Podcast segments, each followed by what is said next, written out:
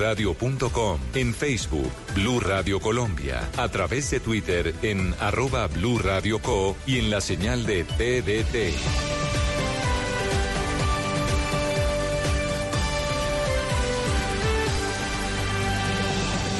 Blue Radio, la nueva alternativa. Amor, tengo que hablar contigo. Dime, amor. Creo que ya hemos pasado muchas cosas juntos que tú me amas, que yo te amo. Creo que ya tenemos que dar... No te arrodilles. El siguiente paso. ¿Te quieres casar conmigo? no. ¿Por qué no? Dile sí en noviembre. Rescatamos el mes más perdido del año con fútbol. Este 9 de noviembre, Santa Fe América, Nacional Cúcuta, desde las 4 y 30 de la tarde. Y el domingo, Junior Tolima, Alianza Cali. Rescatamos el mes más perdido del año con todo el fútbol. Blue Radio, la nueva alternativa. DC en noviembre.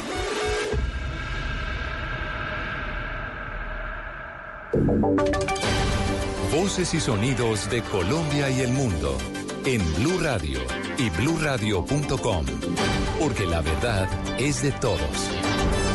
11 de la mañana, un minuto, actualizamos información. En Blue Radio se vuelven a encender las alarmas. Un indígena fue asesinado en el municipio de Santander de Clichao, en el norte del departamento del Cauca. Están investigando cuáles serían las causas. Víctor Tavares.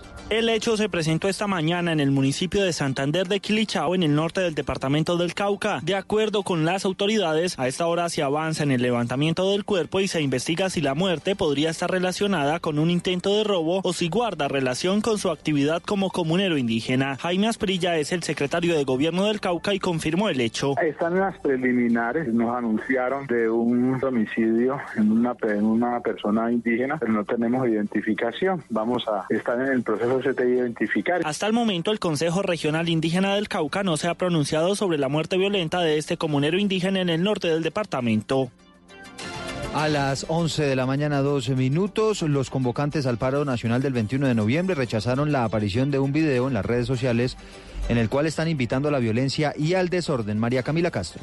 Eduardo, en Blue, en Blue Radio hablamos con Diógenes Orjuela, presidente de la Central Unitaria de Trabajadores de Colombia, quien rechazó el video que circula en redes sociales en el que el hombre encapuchado invita a bloqueos en Bogotá y Medellín. Escuchemos. Merece nuestro total rechazo por parte de las organizaciones que estamos eh, organizando el paro y las movilizaciones del próximo 21 eh, de noviembre. También hablamos con Nelson Alarcón, presidente de FECODE, quien rechazó esas declaraciones de violencia. FECODE rechaza desde todo punto de vista y todo tipo de acción vandálica que está generando y que está incitando un video que está circulando por las redes sociales. Rechazamos rotundamente la violencia, provenga de donde provenga. Los dos movimientos sindicales hicieron un llamado a que el 21 de noviembre se movilicen pacíficamente y respetando absolutamente las instituciones y el pueblo colombiano. También aseguraron que el paro ha sido organizado como una expresión de parálisis de las actividades del país, acompañado de movilizaciones que harán con sus rostros descubiertos. Son las 11.03 minutos y nos vamos para Barichar. Acaba de llegar el presidente Iván Duque, que estará en ese bello municipio del departamento de Santander para el taller Construyendo País. ¿Qué está pasando hasta ahora, Javier Rodríguez? Hola Eduardo, pues en este momento el presidente Iván Duque ya se encuentra en la tarima principal aquí en el parque del municipio de Barichara, el pueblito más lindo de Colombia. Temperatura en este momento de unos 25 grados centígrados. El presidente acaba de entregar oficialmente una estatua en honor al expresidente Belisario Betancourt, quien vivió durante sus últimos 20 años en este municipio santanderiano. También en su recorrido el presidente Duque entregó un poco más de 300 metros de vía construida nueva con piedra de Barichara en este eh, pueblo ubicado eh, al sur oriente del departamento de Santander. El senador Richard Aguilar por el partido Cambio Radical se acaba de pronunciar eh, en este momento sobre los lamentables hechos que ocurrieron en el municipio de Tibú Norte de Santander donde murió un policía y otros cuatro resultaron heridos solidaridad para las familias de, nuestros héroes, esas personas que salvaguardan nuestra patria. Venía hablando ahorita con el general Castellón y lo que es la región 5 se debe fortalecer en seguridad, no solamente con mayor número. Se espera que en próximos minutos el designado por parte de la presidencia sea el ministro encargado de defensa o del interior eh, se pronuncien sobre estos temas que ocurrieron en las últimas horas en el municipio de Tibú Norte de Santander. Muy pendientes, Javier, gracias. Y está creciendo la rebelión de algunos policías contra el gobierno de Evo Morales en Bolivia. Se está buscando por esa vía, por supuesto, algún tipo de golpe de Estado. Marcela Peña. Hay protestas en varias ciudades, incluyendo La Paz, Sucre, Cochabamba y Santa Cruz. Varios medios internacionales reportan policías uniéndose a las manifestaciones y protestando desde los techos de las estaciones. Escuchemos uno de los videos que está circulando en las redes sociales. Estamos tomando la gobernación en forma pasiva, pacífica, para recuperar la democracia de nuestra querida Bolivia. En los últimos mensajes de Evo Morales en Twitter, habla de la amenaza de un golpe de Estado y pide al pueblo cuidar pacíficamente la democracia. Las protestas completan ya 17 días en los que los bolivianos han marchado en contra de los resultados de las pasadas elecciones. Muy bien, en de materia deportiva les hablamos eh, del partido de la final de la Copa Sudamericana que se va a jugar hoy en la ciudad de Colón, en Argentina. Y la historia que les tenemos es que murió un hincha aparentemente de calor, Camilo Poveda. La fiesta previa a la final de la Copa Suramericana que se disputará hoy sobre las 3.30 de la tarde en Asunción no puede ser completa. Lastimosamente falleció un hincha de Colón en la costanera que acompañaba a la caravana. Se trata de Ángel Ramón Monzón de 61 años, procedente de Santa Fe, Verde. Presentó un paro cardiorrespiratorio. Si bien el Servicio de Emergencia Médica Extrahospitalaria CM hizo lo imposible por reanimarlo, el hincha falleció mientras era trasladado en ambulancia. El primer diagnóstico le atribuye la causa al calor extremo en Asunción, que a esta hora marca 36 grados centígrados y una humedad del 47%. Noticias contra reloj en Blue Radio. Noticia en desarrollo, el diputado de Brasil, Eduardo Bolsonaro, hijo del presidente Jair Bolsonaro, criticó la decisión que permitió la excarcelación del exmandatario Luis Ignacio Lula da Silva y dijo que Brasil no aguanta más la impunidad. Estamos atentos porque tres manifestantes murieron en Bagdad, en la capital de Irak, cuando las Fuerzas Armadas de ese país dispersaron las protestas contra el gobierno en las calles cercanas a la plaza de Tahrir. Y estamos atentos porque una réplica del muro de Berlín se desplegó hoy a lo largo de la línea media del Estadio Olímpico de Berlín para conmemorar el aniversario número 30 de su caída, antes del encuentro futbolístico entre el Hertha y el Leipzig en la undécima jornada de la Bundesliga. Ampliación de todas estas noticias en blurradio.com. Los dejo en compañía de Autos y Motos. Estás escuchando Blue Radio, un país lleno de positivismo, un país que dice siempre se puede. Banco Popular. En el mundo de antes escuchabas, viene a Colombia nuestra banda favorita y tenías meses de planeación. Hoy escuchamos Solo por hoy, entradas al Rock Stereo a mitad de precio. y eso no te da mucho tiempo. En un mundo que va así de rápido necesitas una tarjeta de crédito express. Solicita la tuya y te la entregamos fácil, rápido, sin papeles y lista para usar, para que puedas ir al concierto de tu vida. Banco Popular. Somos Grupo Aval, vigilado Superintendencia Financiera de Colombia. ¿Qué es ser mamá? Ser mamá es enseñar. Es ser el centro, el comienzo y el final de la familia. Es hacer cada momento especial. Es unir las generaciones y pasar el legado. Tal como hace mucho tiempo, ella te lo pasó a ti. Super Arepa. La harina para hacer arepas de las super mamás. Trabajamos pensando en usted. Vive la Feria de la Carrera 10K este 9 y 10 de noviembre en la Plaza de los Artesanos. Acompáñanos desde las 8 de la mañana con la presentación del show canino de la Policía Nacional. Además, muestras artísticas y folclóricas. Te esperamos. Carrera por la Policía 10K. Un reto para ti, un honor para nosotros. Velocidad, seguridad, tips, información.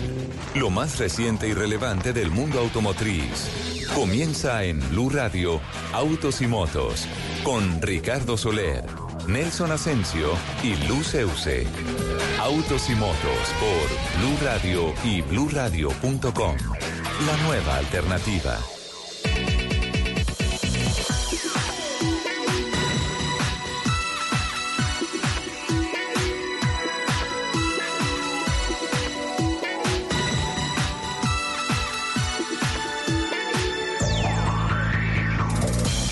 11 de la mañana, 9 minutos. ¿Qué tal amigos? Muy buenos días. Qué gusto saludarlos. Es sábado. Son las 11 de la mañana y 10 minutos ya. Y a esta hora está arrancando en Blue Radio el programa Autos y Motos. Las sagradas dos horas semanales que dedicamos a todas las noticias que tienen que ver con la industria de los autos, las motos, la competición a motor, con la infraestructura, seguridad vial, avances, lanzamientos, novedades, voces importantes, voces protagonistas, todo lo que tiene que ver con esta apasionante industria que se mueve sobre ruedas.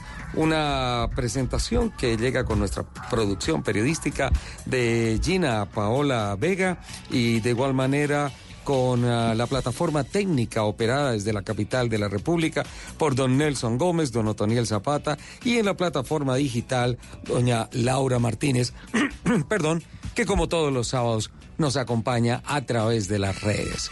Doña Lupi, 11 de la mañana, 10 minutos 43 segundos. Qué linda mañana, qué linda estás tú. Buenos días, ¿cómo vas? Mi querido Ricardo, muy buenos días. Feliz como cada sábado estar aquí compartiendo con ustedes estas dos horas y buenos días también para todas las personas que se conectan con nosotros como cada sábado para compartir esta afición por los fierros. Les recuerdo nuestro Twitter, arroba Blue Autos y Motos. Arroba Blue Autos y Motos. Arroba Ricardo Soler 12. Muchísimas gracias, ese es el mío. Arroba Luz Euse con doble S y por supuesto nuestro amadísimo arroba Ascensión Esta cumbia con sabor, esta cumbia con sabor, que yo le voy a cantar. Señoras y señores, bienvenidos a Navidad. Ya estamos en Navidad. O por lo menos todos los centros comerciales de la capital de la República están con lucecitas y demás. Mucha Así como estás tú, estás encendida con ese amarillo que tienes. Bienvenida. Lupi. 31, el 31 de octubre, tipo 10, 10 y cuarto de la noche, mataron las brujas y de una vez pusieron Navidad. Sí, claro. Yo No tengo muchos esperaron. vecinos que ya tienen el arbolito hecho y todo. Yo, Yo lo también estoy tengo mi arbolito hoy. para ya la próxima semana.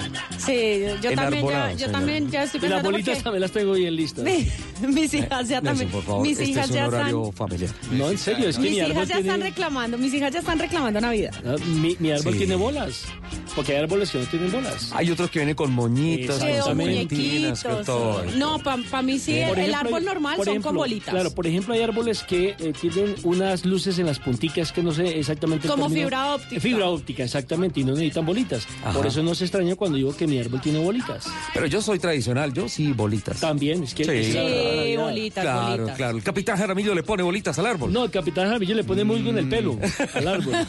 No, no, no, no. Ya, ya vino Bertrand. barro. No, respeto con los invitados, por favor. no, jamás hemos pensado que ya tiene el nevado encima permanente. No, no, capitán. No, no, no, no. se la pasa de Navidad. Aunque no lo crea, bienvenido, capitán Jaramillo. Gracias, Richard, muchas gracias. Gracias por la bienvenida con esa Navidad, pues ya, sí, ¿no? Eh, mata a la bruja inmediatamente. Y mata al capitán. Y Nelson Enrique de una vez ya, Mata al ¿no? capitán América. el, el buñuelo, la natilla, el tutaina, ya. Venga, pero esta musiquita está rica, ¿ah? ¿Le subimos un poquito? Sabrosísimo. Esta es la música rica, ¿no? Claro, esta es la música de la Navidad. De las fin de año. Yo, yo recuerdo mucho en San Gil las novenas bailables, ¿te acuerdas, capitán? Sí, las novenas, claro. Eh, eh, se reúnen todos los amigos, las amigas, familias, eh, se reza la novena de Aguinaldo rapidísimo, porque después viene la rumba, obviamente. Claro, y natilla, buñuelo y, Y todo, ponche. y todo gratis. Y empanadas. Y todo gratis, y el cachete. Este es Rodolfo Aicardi, ¿no? Que ya el pasado 24 de octubre, me dice aquí nuestro productor, eh, completa 12 años de haber fallecido. Pero dejó un legado Con musical importantísimo. Claro, es que Navidad sin esto, ¿no? No es Navidad, dale.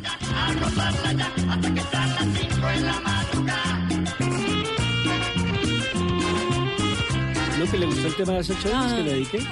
Ah, no me acuerdo poner.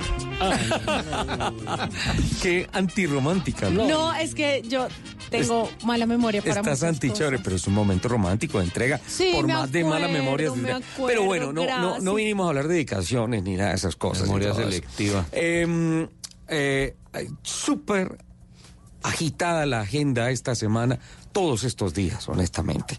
Eh, creo que más que reflexión, que editorial, eh, vale la pena hacer como un recuento para eh, certificar qué tanto se está moviendo. Y, no sé, Nelson, Lupi, capitán, antes de darle paso a nuestros invitados, eh, me da la impresión que la, el impacto de las cifras positivas del tercer año en factor de crecimiento, segundo año consecutivo, en factor de crecimiento en ventas de la industria del automóvil, está afectando muy positivamente la emoción, la actividad, la promoción, la exposición de las diferentes marcas automotrices.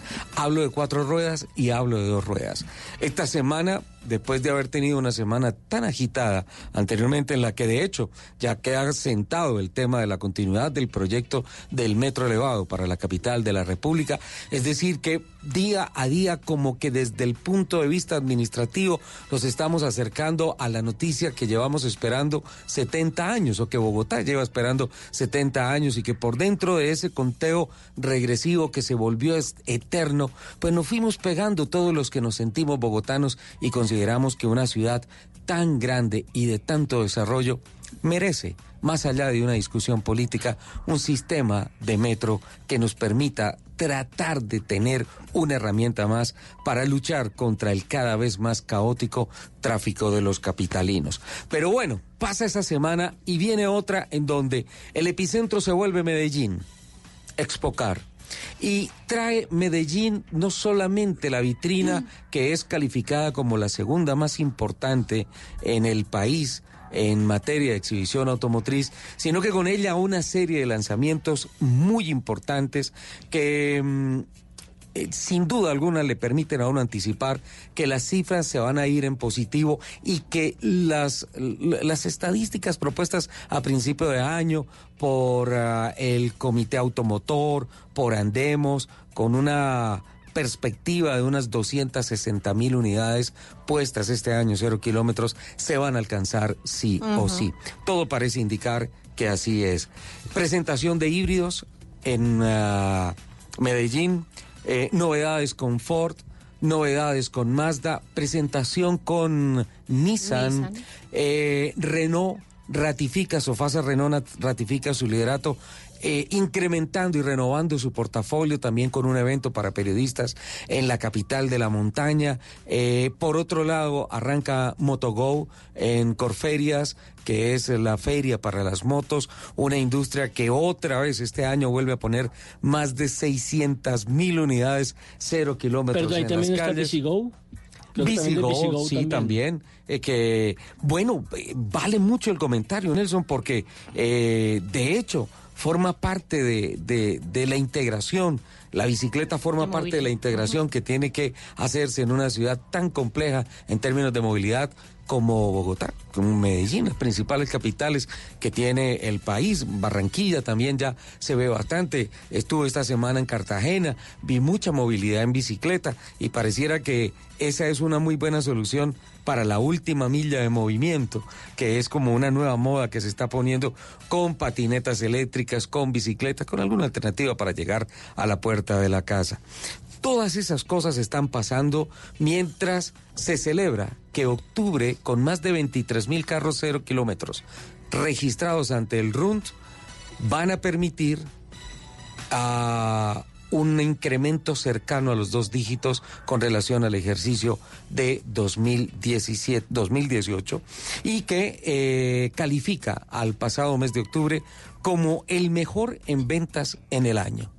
Ha sido hasta el momento el pico, sin embargo, eh, las expectativas del mercado apuntan a que diciembre va a ser el mes en el que seguramente va a acabar el reinado de octubre va a cerrar como el mes más alto en venta y en registro ante el RUND. Hay eventos importantes como el que realizó Mercedes-Benz eh, a finales del mes de octubre, con ya registros que vienen para noviembre, por tanto, el segmento premium también va a marcar novedades, va a marcar noticias positivas. En fin, yo creo que la música que puso don Nelson para empezar el programa terminó yendo muy de la mano con el sentimiento de estas palabras de entrada con lo que significa tratar de cerrar un año en términos generales difíciles para la economía del país, pero que en el sector permiten hoy en día respirar optimismo. No sé si ustedes estén de acuerdo conmigo, queridos compañeros de la mesa. Sí, señor. No, otra vez, otra vez. Sí, señor. Estamos de acuerdo, muy, muy buena explicación. y- Acaban de ratificar ustedes el contrato para el año entrante. pues eso, eso es bueno hacerlo, ¿no? Con el jefe permane- permanentemente. y también eh, en temas de movilidad eléctrica, Lupi. Sí, señor. Actividades en Medellín, actividades en Bogotá. Es que el que no esté en la onda de, de- de, la comunicación o eh, la movilidad eléctrica está out. Sí, porque ya ese, Sí, ya ese todas fue las el marcas paso. además ya le apostaron al tema. Capitán, total. la industria le apostó a la electricidad. ¿Tú crees que ese sería la, eh, la, la, la- digamos que el paso lógico para que la industria deje los motores de combustión interna y se vaya hacia la electrificación o crees en algún otro Claro, sistema? eso- y mucho más porque el capitán pues está enseñado con locomotora todavía de carbón, pues es... Cla- Claro, con el carbón, claro. La, la transición Sí. al motor de cuatro tiempos Nelson te dio duro. Él habla por su propia voz, va diciendo. No, pero sí, le creemos, Nelson. Yo pienso que esa es la siguiente eh, cosa lógica que debe seguir la industria. Eh, muy a pesar de, de- de- del- de lo que nos toca cambiarnos a nosotros en el chip, pero indudablemente que, digamos, viéndolo como el tema más importante que nos acoge hoy en día a todas las ciudades del mundo, que es el tema ambiental. En estos Ujú. días veía el tema del medio ambiente, por ejemplo, en Nueva Delhi, estaba Terrible. En un caos, La India que no se- veía a 10 metros de distancia. Entonces, pues es el paso lógico. Mm, Viene la industria trabajando desde hace años. Tenemos la fórmula eléctrica, por ejemplo, como uno de los abanderados eh, desde hace bastantes años. Ya, y ya hay lleva que cuatro o cinco temporadas. cinco temporadas. Y eso, pues, no- nos está mostrando el camino. No, pues no, de pronto no era lo que quisiéramos, pero resulta que es que ¿Qué, te, un mom- qué te hubiera gustado, capitán? A mí particularmente lo digo, me parece muy bien lo de la electricidad, pero creo que desde el punto de vista de ingeniería, eh, hidrógeno. Y yo me Era- quitaste era la palabra a la boca. El hidrógeno me hubiera parecido ideal. eh, seguramente que, que sí. El gas ha funcionado, lo que pasa es que sigue siendo, pues, con, pues contamina muchísimo menos que, que, el- que la gasolina y Pero el sabes que yo, yo lo veo, por ejemplo, en el tema de transporte masivo como un paso lógico, eh, dejando atrás los motores diésel antes de tratar de llegar a la electricidad. A nivel mí- masivo. A mí me parece que a nivel masivo está muy bien. Pues que es el que gas es ¿Cuántos fantástico. años llevamos con trenes eléctricos en el mundo? Lo que pasa es que en Colombia no tenemos trenes. Bueno, a excepción del metro de Medellín, que es la envidia de todos. Y Santa Marta. Y que es eléctrico. Y Santa Marta hace Claro. mucho tiempo tiene tren. Pero no tiene tranvía. Pero no tiene tranvía. Medellín tiene tranvía. Si no fuera por las olas, cara. Capitán, ya, por favor. Entonces, Esta es la nota editorial, esta es la, primera la- media la hora. primera media hora. Esa es la parte tema- seria. La parte seria del programa, imagínate. Yo sí, yo sí creo que el hidrógeno hubiera sido, digamos, como un paso interesante, que hubiera sido como un intermedio, eh, pero... A, a mí no, me no. parece más que intermedio que debería ser esa la tecnología definitiva Sí. para el transporte sido- individual.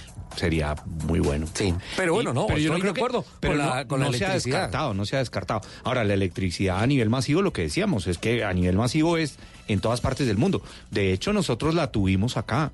Era el trolebús, el Claro, trolley. en- en los años trolley, 70, ¿no? Claro, pero- pero que mira, era la empresa capitán. distrital de transportes y que iba por Que la to- 72, que cogía todavía la la, hay, car- ¿no? la 24. Que todavía la hay. Por ejemplo, usted se, usted se baja en la estación de trenes de Milán y ahí usted ve los trolis.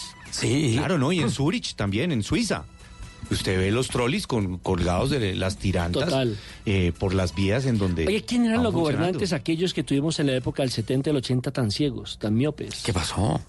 Pues acabaron con la línea ¿Los férrea, acabaron con el trolley, Ah, acabaron con la comunicación. En Ibagué, por ejemplo, Sí. hay, hay una, hay una cosa fantástica que era donde hoy queda el terminal de transporte, ahí queda el, trami- el, terminal de los ferrocarriles nacionales. Ajá. Sí. Y esa era una casa monumental, bonita como la que existe aquí en la 13. Arquitectónicamente, la estación central del tren me parece. Exactamente, una cosa una cosa espectacular. Y resulta que llegó un alcalde, que era de apellido Rodríguez en Ibagué, y mandó a tumbar absolutamente todo lo que tenía que ver con el tren y construyó allí la terminal de transporte. Nunca miró el futuro, nunca vio más allá eh, de su nariz. Y mire, se acabó, en la mayoría del país se han acabado las centrales de trenes. Dicen Sí, que las van a reactivar aquí con, el- con el tren de las ojalá. cercanías y toda la cosa. Ojalá, ojalá. Ojalá y ojalá mantengan las arquitecturas, que las arquitecturas hay unas. Mira que, por ejemplo, em, La de Chiquinquirá. en Zipaquirá es hermosa. eh, se mantiene y la restauraron. Eh, de hecho, hay un trencito que es jalado como por un tractor, un, un tractorcito, algo así, que lo lleva uno a la Catedral de Sal. Entonces, no es un tren, eh, digamos que normal, va con ruedas de caucho y todo, pero pues se mantiene un poquito como ese tema. Creo que arquitectónicamente valdría la pena, Nelson, que si se va a restablecer eh, y que volvería a tener sentido la movilidad férrea en el país, bien sea para carga inicialmente, pero para pasajeros también sería una alternativa importante que se tenga contemplaciones con relación a la infraestructura, que ya se está cayendo, pero que se puede restaurar y mantener de las estaciones del tren. ¿Ustedes hicieron ya, por ejemplo, el paseo por la sabana en tren? No. Vale la pena hacerlo. Va- no, vale la pena hacerlo en esta Navidad. En Navidad vale. Sí, en Navidad es un súper trabajo bonito. muy lindo y, le, ponen luces y los niños son Total. Sí, matados sí, sí. De, de- de montarse en el tren. Sí, genial. Pero mire, capitán, eh, decías que el hidrógeno, eh, aunque fuera transitoria, intermedia, a mí me parece que debería ser definitiva, pero no, la industria y el mundo apostó por la eléctrica. Pero creo que no va a ser del todo una transición para llegar, por ejemplo, al hidrógeno. Porque en el Foro Mundial de Movilidad de Ford, Ford Future Initiative, con relación a la movilidad, eh, se concluía una cosa importante. Los automóviles se van a convertir en una fuente generadora de Internet y una fuente generadora de energía eléctrica. Es decir, que por ejemplo, cuando tú llegas por la noche a la casa, en lugar de colgar tu carro a la red eléctrica del apartamento para cargarlo, lo vas a colgar para descargarlo, para que la energía que produjo a lo largo del día venga y supla el gasto tuyo en el apartamento, en aire acondicionado, en el horno, si vienen tus amigos de Blue Radio a comer un Claro. lomito o alguna cosa. La, ca- la cafetera, la sanduchera. La cafetera, todas esas cosas. La Eh, licuadora, calentando agua para la ducha, todas estas cosas. Yo creo que ahí viene la transformación, pero creo que definitivamente al planeta le vienen buenos tiempos con una industria que en Colombia está respirando bien. Hay unas cifras de andemos, hay unas cifras importantes con relación al impacto económico y creo que en términos generales en el mundo la transformación que se está dando hacia la electrificación va a ayudar a que el planeta respire un poco mejor. Es que ahora hasta las motocicletas ya son eléctricas. Sí, bueno, eso es. Sí, y ya está en el ranking de Andemos y del RUN que los envían permanentemente eh, mes a Lo, mes. lo que yo no tengo muy claro es el tema de las patinetas eléctricas. ¿En qué aspecto? ¿Cuál es la reglamentación? Si funciona, si no funciona. Porque yo los veo metidos en medio de los carros. Yo los veo en medio de los carros eh, zigzagueando, como hacen las motos generalmente, normalmente.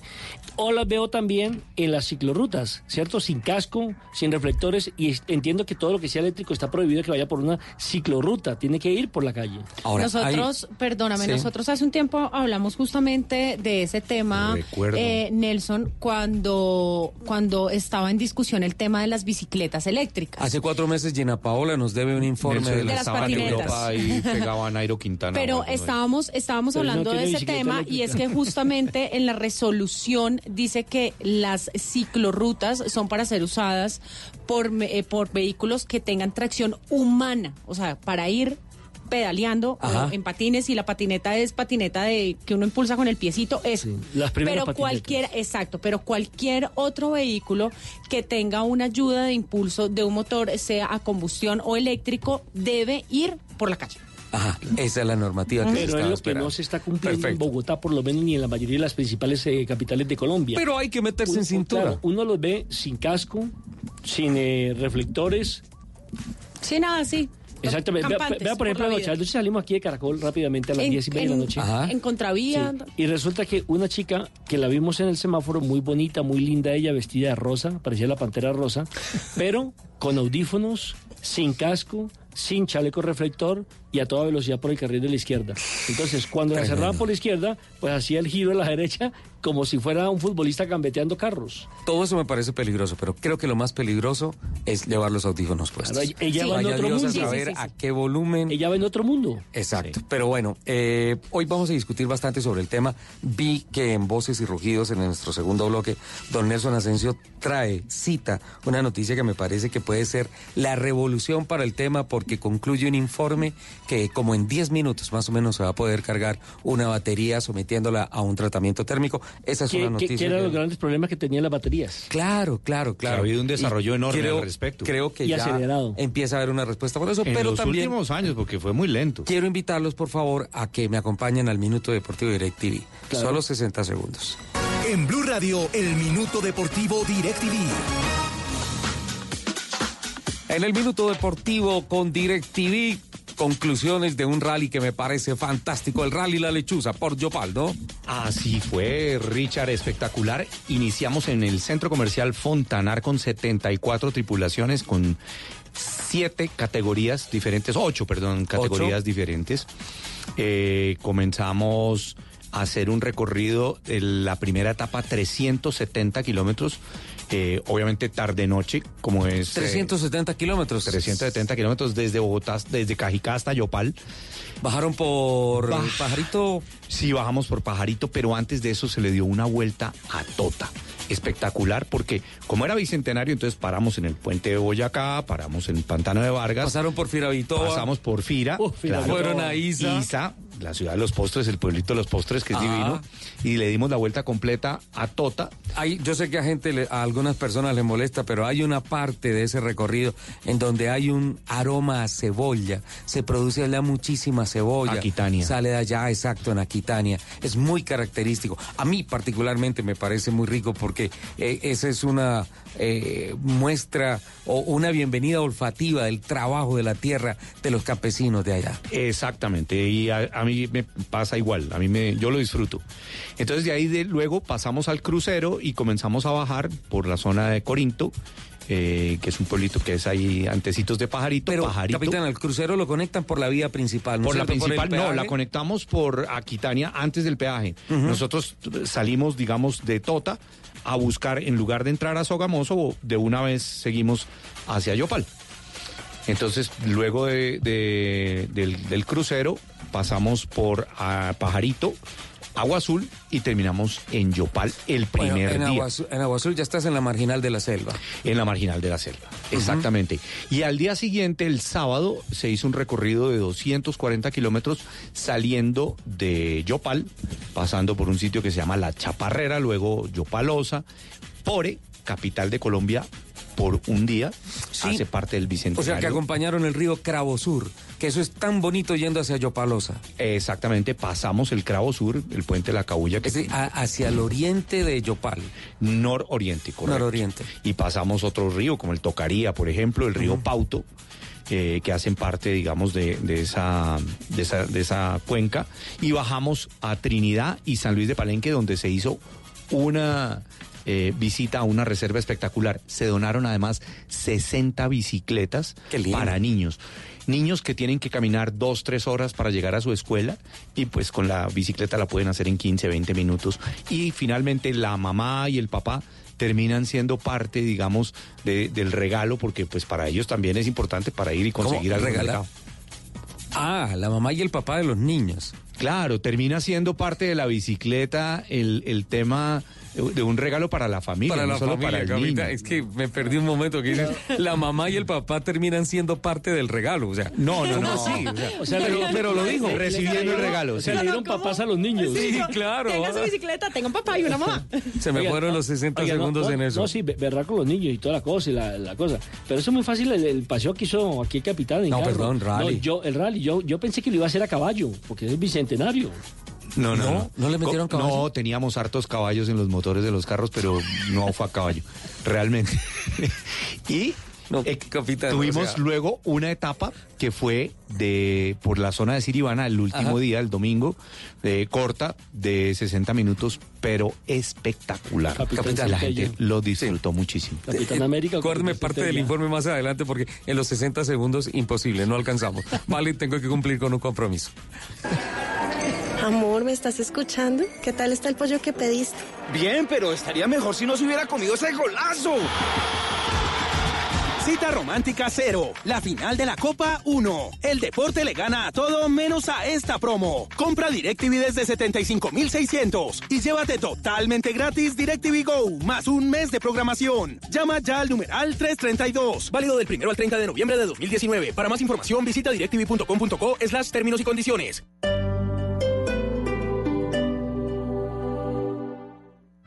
Tania Libertad protagoniza la gala del Festival de Mariachi del Teatro Mayor Julio Mario Santo Domingo con las canciones inmortales de José Alfredo Jiménez y otros autores. 14 y 15 de noviembre, 8 pm. Compre ya sus entradas a través de primera fila o en taquillas del teatro. Apoya a Bancolombia y Caracol Televisión. Invita a Blue Radio y Alcaldía de Bogotá. Más información www.teatromayor.org. Código PULEP LAP 424. Este domingo en el Blue Jeans, el síndrome del adulto frágil. Crecen en edad, pero no en emocionalidad. En los gadgets de Simón hablaremos sobre las amenazas informáticas y cómo evitarlas. Bienvenidos a toda la música y el entretenimiento. En En Blue Jeans de Blue Radio. En Blue Jeans, este domingo de 7 a 10 de la mañana por Blue Radio y bluradio.com. La nueva alternativa.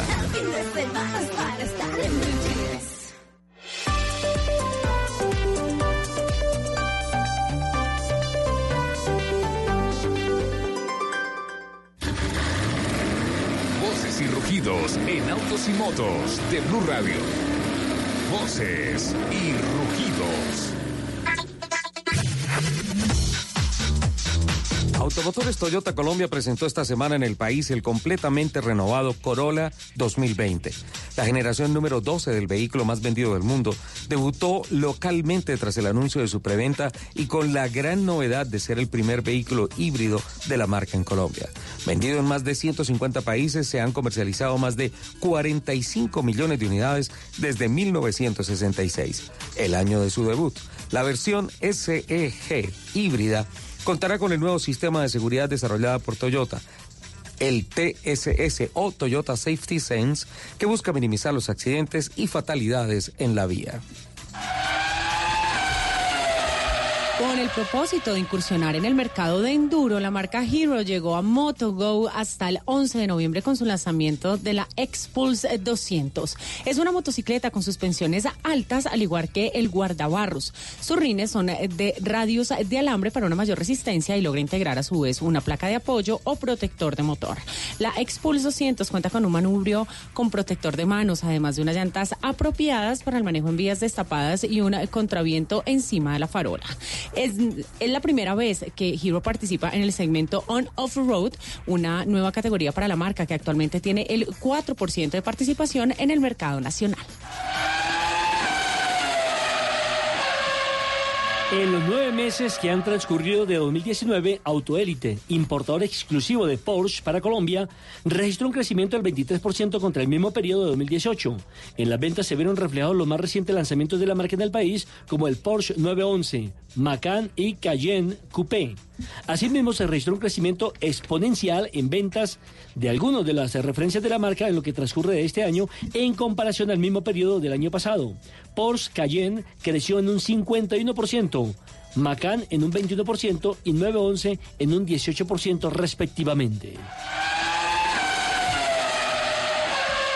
Subaru Corporation presentó en el Tokyo Motor to, perdón, Tokyo Motor Show. No, espera, otra vez el carrito, por favor. DJ mezclando. 3, 2, 1, carrito. Subaru Corporation presentó en el Tokyo Motor Show 2019 el nuevo prototipo Subaru Levorg, basado en la filosofía Grand Touring de Subaru. El nuevo Levorg está equipado con la nueva generación A-Sight, que consiste en una cámara estéreo de nuevo desarrollo con un ángulo de visión más amplio y cuatro radares para ofrecer experiencias de conducción tranquilas en cualquier situación. Además, el último sistema avanzado de asistencia a la conducción que utiliza un mapa de alta definición y un localizador de vehículos vehículos admite la conducción en carretera, mientras que los servicios conectados proporcionan una sensación de seguridad, incluso en caso de emergencia. Está previsto que la versión de producción del nuevo Levorg salga a la venta en el mercado japonés en la segunda mitad del año calendario 2020. Company y Toyota Motor Corporation firmaron un acuerdo para crear una empresa conjunta que se dedicará a actividades de investigación y desarrollo en el campo de vehículos eléctricos a batería. Se espera que este nuevo joint venture se trabaja, que trabajará en el diseño y desarrollo de vehículos eléctricos, incluyendo la plataforma electrónica y sus partes relacionadas, se establezca en China en 2020, con BYD y Toyota compartiendo en partes iguales el 50% del capital total necesario. Además, planean completar el staff de la nueva empresa mediante la transferencia de ingenieros, técnicos y otros empleados que actualmente están involucrados en, en investigación y desarrollo en ambas compañías. Octubre ha sido el mejor mes en la industria automotriz durante 2019 con 23.846 unidades matriculadas y Chevrolet fue un actor importante en el segmento de camionetas logrando su mejor mes en ventas con 724 unidades y un ascenso en el ranking por marcas pasando del quinto lugar al tercero comparado con el mes anterior. Los modelos que se destacaron fueron Chevrolet Tracker con un récord en el año de 381 unidades matriculadas, Trailblazer también tuvo su mejor mes en ventas, con 133 unidades, y Traverse tuvo un crecimiento importante alcanzando las 42 unidades. Además, en pickups, la Chevrolet Colorado y la D-Max alcanzaron 127 unidades en octubre, generando un crecimiento del 38% comparado con el mes de septiembre. Entre los resultados de octubre, también sobresale la venta del Deportivo Camaro con 8 unidades comercializadas. Los invitamos a que sigan con la programación de Autos y Motos aquí en Blue Radio. En Blue Radio, el mundo automotriz continúa su recorrido en Autos y Motos. Todos tenemos un reto, algo que nos impulsa, eso que nos hace levantar de la cama todos los días, un sueño que nos lleva al límite y nada más importa. No importa el dolor, ni la frustración, no importa el tiempo. Un reto que es a la vez nuestro combustible y nuestra obsesión. Porque nada se consigue de la noche a la mañana. Este es mi reto. ¿Cuál es el tuyo? Pasta Sonia. Sabor y energía que te hacen mejor. Trabajamos pensando en usted.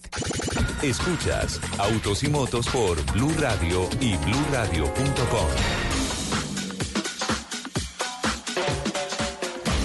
11.41 hasta ahora invitados en la mesa de trabajo de Autos y Motos de Blue Radio, doña Lupi. Sí, señor, pues justamente va muy alineado todo lo que estamos hablando hoy sobre el tema de movilidad eléctrica y está con nosotros Felipe Vallejo, él es el director de la revista BEC, que es un medio especializado justamente en este tema de eléctricos, híbridos, eh, movilidad autónoma también, algo de eso. Felipe, bienvenido a Autos y Motos. Lupi, pues buenos días y muchas gracias a todos por todo lo que vengo escuchando hoy. Me alegra mucho ver que están tan empapados del tema de la movilidad. Perdón, señor, este es el equipo especializado de movilidad de Blue Radio.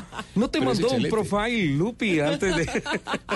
Pero es muy bueno porque los veo enlazándose eh, con esta nueva tecnología, haciendo que las personas la comprendan mucho más fácil y ayudándole a la gente a hacer esa transición. Me alegra mucho que, que estemos ya tan conectados con el tema. Bueno, hubo actividad con el tercer encuentro de movilidad eléctrica que se celebró esta semana en la capital de la República con uh, debates tan interesantes que permitieron conocer unas cifras que me parecen verdaderamente sorprendentes.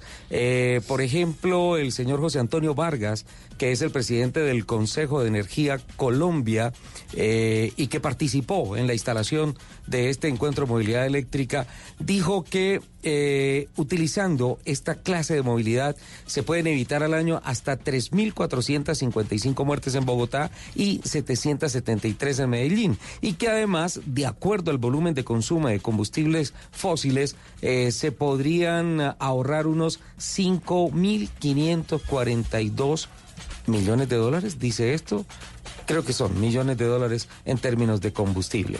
Eh, fueron varias cosas que se hablaron, cifras que se ventilaron con relación a, los beneficios de la movilidad eléctrica. Fueron dos días de actividad esta semana en Bogotá, ¿verdad, Felipe?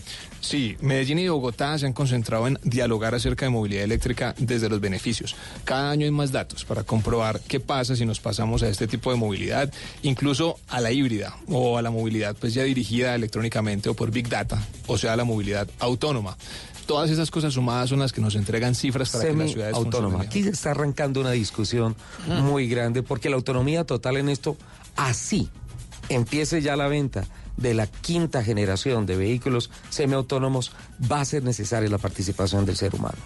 Es verdad, e- e- ese, factor nunca va a desaparecer. Hay un tema muy importante. Uy, ojalá nunca. Por- miren, por ejemplo, la aviación. La aviación en un gran porcentaje es autónoma. O sea, la gente aplaude cuando aterriza el avión, pero le está aplaudiendo es al computador que aterrizó el avión. Pero el piloto siempre está ahí.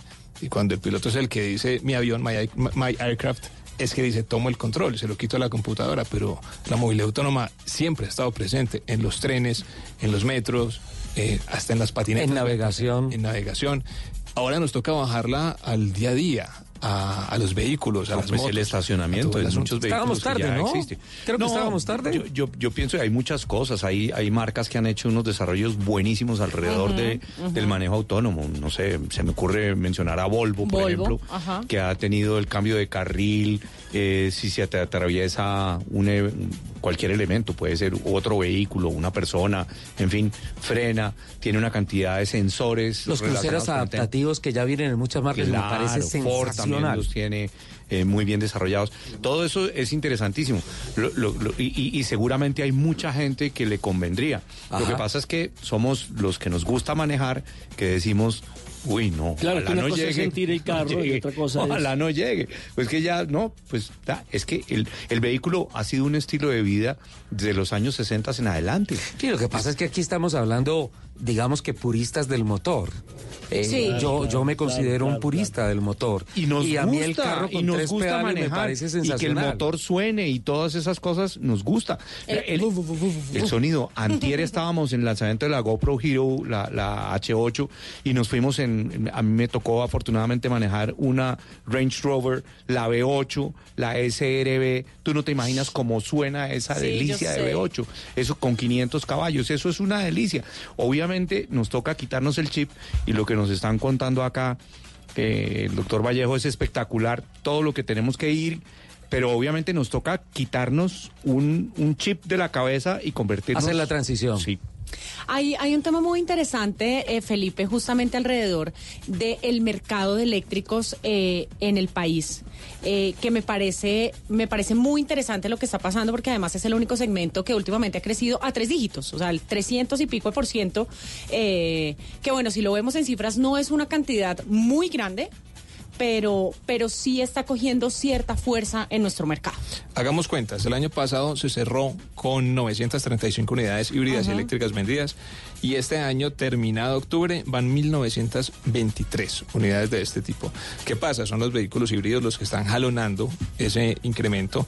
Viene el lanzamiento del Toyota Corolla híbrido que acaban de mencionar y seguramente va a revolucionar Eso el va a jalar mucho, ¿no? Porque además, además el precio sobre todo viene igualado a su a su Corolla de combustión, entonces obviamente si a mí me van a dar, digamos, una prestación adicional por por la misma plata, pues. Pero sabes que más allá del tema, perdón Felipe, más allá del tema de que sea híbrido o no, aplaudo que sea híbrido, yo quiero muy especialmente aplaudir a Automóviles Toyota Colombia porque la decisión que habíamos escuchado eh, hace tal vez un año largo atrás es que definitivamente el portafolio de Toyota en Colombia iba a quedar solamente con 4x4, que los carros compactos, que los carros pequeños no iban a llegar. Y todos los lanzamientos siempre fueron de carros grandes, SUVs, camionetas, y, y vuelve con el Corolla, pero vuelve con la opción híbrida, pero además llega con una oferta en que dice muy duro. combustión normal o motorización híbrida cuestan básicamente lo mismo, creo que la rompen. Cu- Cuestan lo mismo, exactamente. El dato tremendo es, en el lanzamiento ellos hablaron de 950 reservas de ese vehículo en menos de un mes. 950 reservas. De eso hablaron, juntando gasolina y el vehículo híbrido. ¿Tú Mejor sabes lo que no significa eso? ¿Tú sabes lo que significa eso? A hoy estaríamos hablando más o menos de casi el 50% de todos los híbridos y eléctricos que se han vendido este año en el país. En el acumulado tenemos 1.923 vehículos registrados ante el RUND y tienen pedido por 900 unidades. Vuelvo a decir, la rompieron. La rompieron completamente y vienen con unas eh, adaptaciones muy interesantes, sobre todo en seguridad. Eh, hablando con un vendedor de vehículos, eh, me dijo, eso es muy bueno, pero para el negocio es muy malo. ¿Qué pasa? Las marcas venden también, además de vender vehículos, viven de su taller. Pero cuando yo le instalo cámaras que no permiten que los vehículos se choquen, sensores de punto ciego, que también eliminen esa posibilidad, frenada de emergencia, los carros van cada vez menos al taller. Pero la- creo que la cultura del- de, de la posventa cambia, ingeniero, capitán. Claro, cambia en todos los sentidos. Los que, los que hacen los repuestos, por ejemplo. Eh, tenemos empresas gigantescas que hacen eh, elementos de motricidad. Por fracasaría ejemplo, el 7 de agosto. El 7 de agosto, Se tiene- la ojo, playa se de la Octava, Barrio. Triste en Medellín, eh, el Prado Valladera. veraniego. sí. La lucha en Santa Marta. La lucha en Santa Marta. Sí, sí, sí. Sí, es cierto. es- eh, hay un cambio, pero es un cambio drástico en todo sentido. 100%. Es, es, es como, ¿qué hacíamos nosotros cuando no teníamos eh, la opción de, sino el fax? Ajá. ¿Y cuántos? Y el fax fue una tecnología O- que o el salió a comienzos de los 90. El telegrama. Pero, que ya. El- pero el ¿cuánto duró la tecnología del fax? ¿Quién manda hoy un fax? Nadie. ¿O quién colocó un Marconi hoy Fue una cosa revolucionaria en los años 90, en 1990. Hace 30 años fue revolucionario y ya no existe. Yo recuerdo que a Entonces nos ir- toca es eh, actualizarnos y cambiarnos en Todo nuestra esto está forma de cambiando, trabajo. ¿no es cierto, todos les tocaba ir a Telecom Total. a hacer una llamada, ¿recuerdan? Y quien Sí, tenía un claro, teléfono en la casa era una maravilla. Y la Marco- el Ahora usted Marconi. tiene hasta dos teléfonos en el bolsillo, El celulares. Claro, claro. Eh, todo está cambiando. ¿Me permiten hacer un pequeño cambio? Te permitimos. Porque dentro de las noticias destacadas esta semana hubo lanzamiento de Nissan. Sí. Ah, sí. Tú ah, estuviste Yo vi a allí? Lupi que se fue para Sí. Villeta y todo, la vi muy linda Ay, por ahí. sí, bueno, Lupi siempre sale linda. Estuvieron en el Club Eh, Payandé, en el Club Payandé. Qué delicia. En Esa piscina sin Payandé. fi que hay ahí me Sí, parece eh, eh, Nissan hizo eh, su presentación más importante del año, creería yo, Ajá. eh, el, el renovado Versa, eh, que además es uno de los vehículos más vendidos de la marca, pero que ahora llegó, por- por- digamos, porque siempre ha sido el segmento familiar, ¿no? Es un sedán muy familiar, pero ahora entonces renovó, renovó todo, renovó el equipamiento, eh, le hizo un facelift precioso. Entonces creo que también le están apuntando a un segmento un poco más diferente, digamos, de gente más joven, porque el carro se ve mucho más deportivo. Entra, por ejemplo, a competir directamente con el Mazda 2. Entonces, eh, yo creo que es una gran, gran apuesta de, de la marca. Hicimos un test drive bien interesante porque nos fuimos en el hasta, hasta Payandé nos fuimos en el en un transporte de ellos y nos regresamos a Bogotá manejando los Versa. Los pusieron a subir. Sí, señor. Qué bueno. Muy interesante. Obviamente no es un carro por el segmento, no es un carro rápido, eh, pero es pero es un carro muy divertido de manejar. Bueno, Tiene muy buena pasa es que suspensión, cuando le se agarra dicen a. Lupi un carro rápido, ella viene de ser campeona de clase B, de correr en el autódromo. Sí, pero quiero decir No, no, que no, ya, pero- ya uno no le puede decir al cliente que un carro rápido, porque ya con las nuevas modalidades de, Sí, de- de no. velocidad Carro en eficiente. Bogotá, pero es un carro- debe ser ese eficiente, debe Es, ser exacto. seguro. Es un carro que se mueve muy bien, es muy seguro, tiene Muy seis airbags, equipado. tiene seis airbags, tiene eh, anclajes ISOFIX, tiene eh, botón de start stop que además en el Fantástico. segmento es la sacan del estadio. Fantástico. Tiene eh, sistemas de punto ciego, mejor dicho. ¿Hablaste con Juan Carlos equipado. López? Sí, señor. Pude- me, me ahogué toda la emoción. Eh, eh, hablé Se le con- disparó un airbag en estos momentos a Lupi. Uy, gravísimo que usted diga eso, don Ricardo. Que le disparó un airbag. No son de... Yo te quedan originales. Pues lo que pasa, lo que pasa es que si digo que hay un sobreflujo en el Menos mal, intake, menos mal no son tacata. creo que está peor. No son tacata. Por favor, Escuchemos Ricardo. a Juan Carlos, por favor. Sí, no, ya. Esto ya se dañó. Venga, le arreglo ese tacata. no, escuchemos a Juan Carlos, una nota muy interesante con Nissan. Hola equipo de Blue Radio, un gran saludo y sí, efectivamente estamos lanzando la nueva generación del nuevo Nissan Versa aquí. Cuéntanos un poco acerca de esta nueva apuesta de la marca, porque pues es uno de los carros más vendidos, pero con este nuevo diseño le quieren apostar a un grupo diferente. Sí, este es uno de los, eh, eh, la versión anterior de los sedanes más vendidos en Colombia, pero con este queremos incorporarle mucha más tecnología, lo que llamamos el Nissan Intelligent Mobility y hacerlo mucho más deportivo, mucho más agresivo para eh, muchos más clientes, no solamente las familias que han reconocido en Versa un carro con un amplísimo espacio interior y una gran seguridad para sus familias, sino también a esta gente que le gustan los fierros con una motorización potente, deportiva y además pues el look, si tú lo ves acá, pues es un look bien agresivo, bien deportivo, acorde con la nueva tendencia de la marca. Bueno, aparte de este nuevo look más agresivo, ¿qué más podemos encontrar en el nuevo Versa? Bueno, tenemos cosas que en ese segmento nadie más tiene. Estamos eh, poniendo el, el, Around View Monitor, la cámara 360 o la cámara vuelo de pájaro que llamamos en Nissan, que lo hacen pues mucho más seguro. Y sobre todo um, las tecnologías de Intelligent Mobility como la alerta de colisión frontal, que es algo que no nos cansaremos de contarle al público que tenemos y es que este vehículo, que es un, es un sedán asequible al mercado, eh, frena si eh, detecta que hay una posible colisión al frente o si hay un, un vehículo que se detiene súbitamente, este vehículo actúa. Te avisa, eh, tiene una alarma que te avisa, pero además también empieza a reducir la, la velocidad para, para eh, evitar la colisión. También tiene eh, detector de peatones, entonces te avisa si hay un peatón acercándose que tú puedas tener algún incidente. Y también pues trae la alarma, la alerta de tráfico cruzado. Lo que tú no ves en los espejos, el vehículo, el Versa, si lo ve y te avisa para que estés, tenga la precaución necesaria. Entonces traemos mucha seguridad. Traemos, también tenemos una conducción tipo sport, tiene modo normal y modo sport que también lo hace deportivo y por supuesto su estética es absolutamente maravillosa.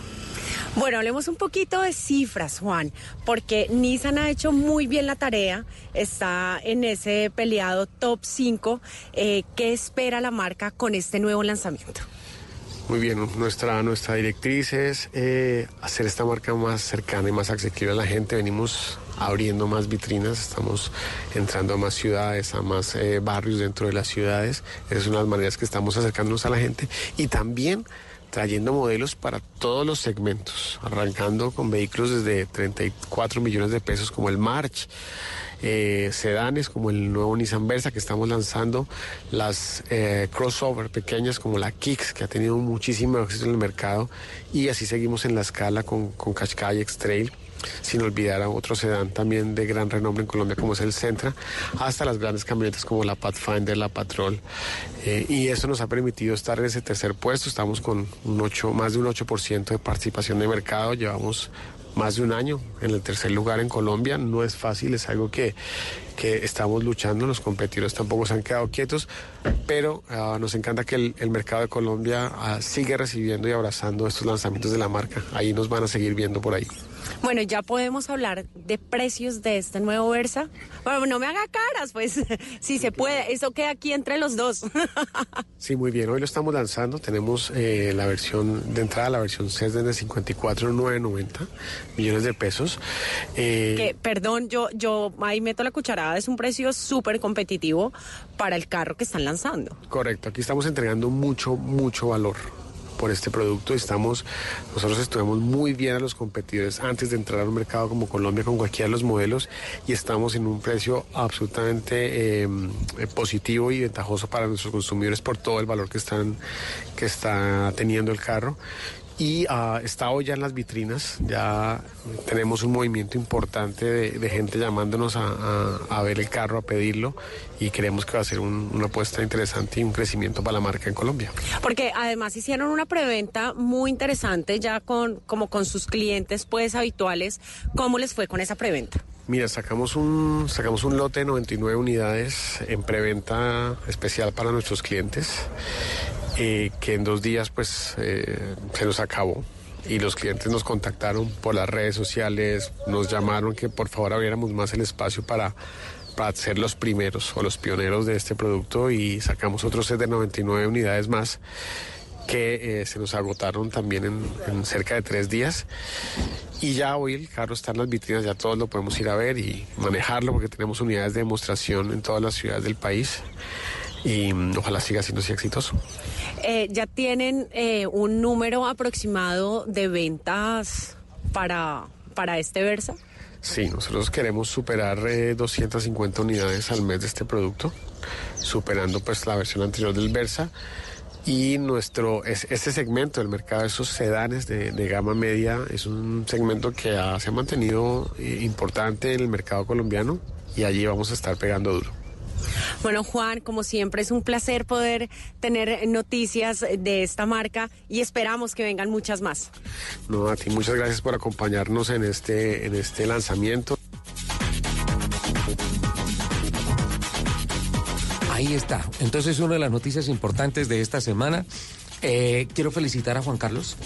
eh, monta una vez más una gran presentación. Sí, la Y- presentación del carro fue magnífica. Y creo que la gestión mm, amerita aplausos porque se mantiene Nissan como el tercero eh, mejor dealer en el país y defiende la posición de mejor importador. Sí, señor. A octubre tiene un acumulado de 17.228 unidades, marca un negativo del 2.3% con relación a enero-octubre del año 2018, pero se mantiene allí eh, en una pelea muy interesante con Mazda, que fue el ganador en el mes pasado con 1.866 entre los importadores.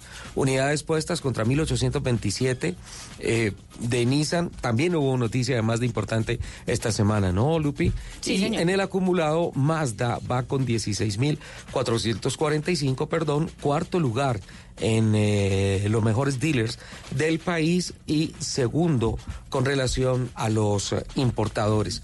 Creo que hay que aplaudir a Nissan porque viene con una oferta interesante. Yo creo que con este Versa eh, van, a, van a fortalecer sus cifras de cierre de año y, y van a seguir creciendo porque eh, escuchaba muy atentamente a Juan Carlos López y, y creo que la definición técnica y de seguridad de este automóvil eh, versus el precio creo que le va a llegar bastante bien al bolsillo de los señor. colombianos. Entra con un precio súper competitivo.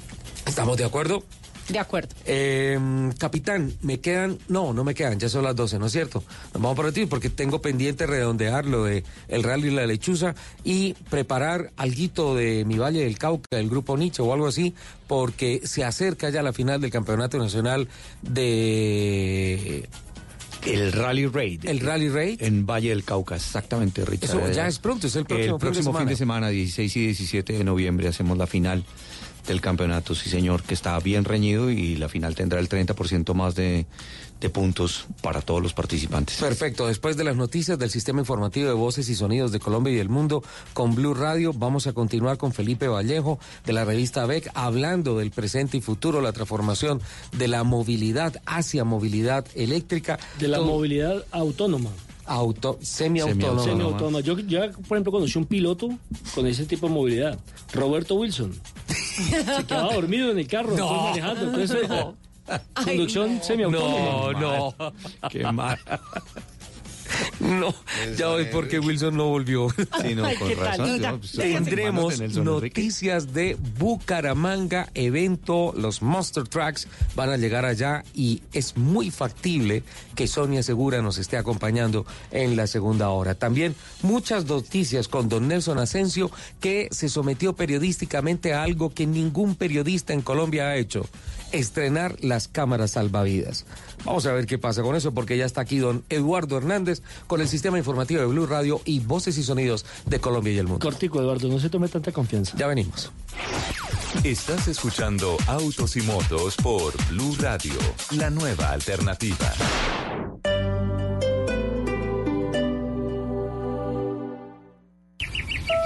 Amor, tengo que hablar contigo. Dime, amor.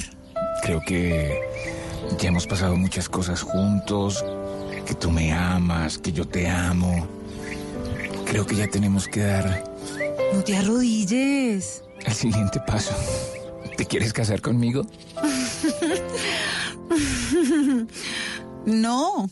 ¿Por qué no? Dile sí en noviembre. Rescatamos el mes más perdido del año con fútbol. Este 9 de noviembre, Santa Fe América, Nacional Cúcuta, desde las 4 y 30 de la tarde. Y el domingo, Junior Tolima, Alianza Cali. Rescatamos el mes más perdido del año con todo el fútbol.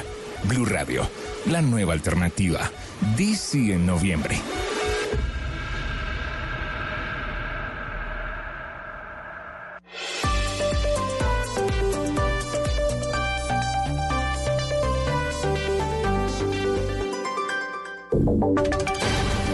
Voces y sonidos de Colombia y el mundo en Blue Radio y bluradio.com, porque la verdad es de todos. 12 del día, dos minutos, actualizamos información en Blue Radio. Las autoridades acaban de cerrar el paso por el kilómetro 58 en la vía al llano por lluvias. Recordemos que ese es uno de los tramos más transitados en este inicio del puente festivo. ¿Qué está pasando a esta hora, Carlos Andrés Pérez? Eduardo, buenas tardes. Pues desde muy temprano la vía al llano ha presentado inconvenientes. Desde esta mañana hay bastante flujo vehicular y a esta hora, como usted lo decía, la vía ha sido cerrada de manera preventiva porque hay lluvias en el kilómetro 58 de la vía al llano. Y recordemos que este es un punto crítico y lo cierran para justamente evitar algún tipo de anomalía o derrumbe o deslizamiento de piedra y que pueda afectar a los viajeros. Mientras tanto, también hay cierre en el túnel de Buenavista saliendo de Villavicencio hacia Bogotá por un choque simple y las autoridades, eh, debido al tanto flujo que hay en, de, vehículos que hay en la carretera, pues ha decidido en el sentido Bogotá-Villavicencio desviar los vehículos por la vía antigua para salir a la glorita de la grama en Villavicencio. Esta es la situación en este momento en la vía llano, cierre preventivo por lluvias en el kilómetro 58, Eduardo. Carlos Andrés, pero entonces bastante trancona a esta hora bastante porque desde muy temprano están viajando muchas personas, sobre todo en el sentido Bogotá-Villavicencio. Esa es una buena noticia para los llanos orientales porque se reactiva la economía, Eduardo, pero pues con el cierre por lluvias, esto lo que hace es que se, eh, produzca una gran congestión vehicular. Esperamos que pueda ser habilitada lo antes posible para que los viajeros puedan eh, llegar a su destino. Muy bien, pendientes entonces, Carlos, gracias. Y atención con esta noticia porque se acaba de accidentar el bus que estaba transportando a los jóvenes del equipo sub-23 de un equipo que se llama Real Boyacá. Camilo Poveda, ¿qué fue lo que pasó? Hola Eduardo, buenas tardes. El bus que llevaba a la delegación sub-23 del equipo Real Boyacá, que tiene como sede la localidad de Fontibón en Bogotá, lamentablemente se accidentó en la vía que de Bogotá conduce a Barranquilla. El equipo dirigido por el exjugador de Millonarios y Santa Fe, Harold Morales, afirmó que varios jugadores e integrantes del cuerpo técnico sufren fuertes contusiones, pero nadie en estado de, gravedad. Estamos esperando la información de los organismos de socorro que atienden el accidente. El equipo se dirigía a disputar la semifinal del torneo nacional sub-23 que organiza la de fútbol. Eduardo, esta es una información preliminar y estaremos pendientes del desarrollo de la noticia. Muy bien, Camilo, pendientes entonces y trabajadores de la Aeronáutica Civil se van a sumar a la jornada de paro nacional que está convocada para el 21 de noviembre y no se descarta que a partir de ese día comience un plan reglamento que Marcela Peña podría afectar obviamente las operaciones.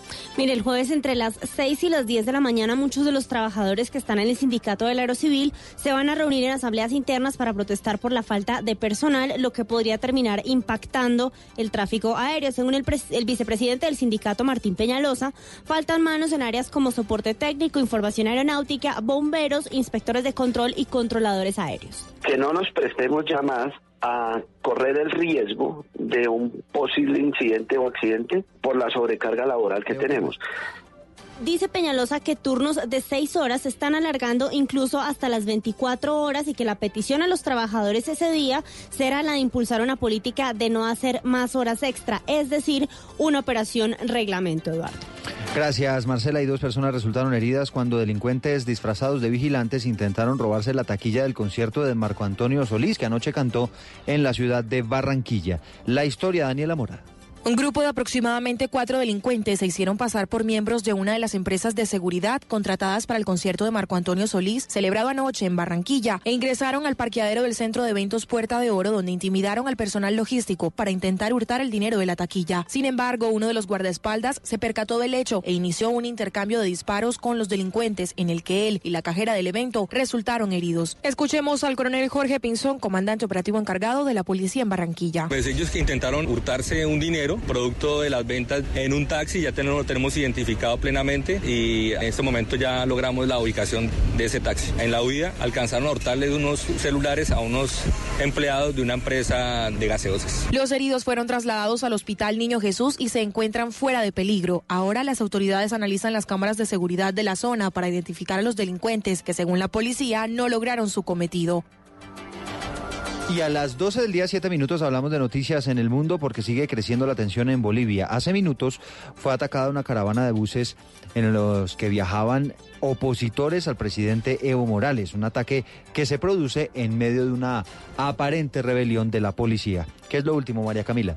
Eduardo, los autobuses venían de las regiones de Potosí y Chuquisaca, en el oeste y sur del país, y sufrieron un ataque tras haber partido hacia La Paz en la mañana. El presidente del Comité Cívico de Chuquisaca, Rodrigo En un video difundido en redes sociales, relató que la caravana fue emboscada cerca de la localidad rural de Vila Vila, al parecer por partidarios del presidente Morales. El dirigente cívico denunció el lanzamiento de gases contra quienes viajaban en los autobuses que sufrieron daños en los vidrios y otras partes del vehículo por impactos de piedra.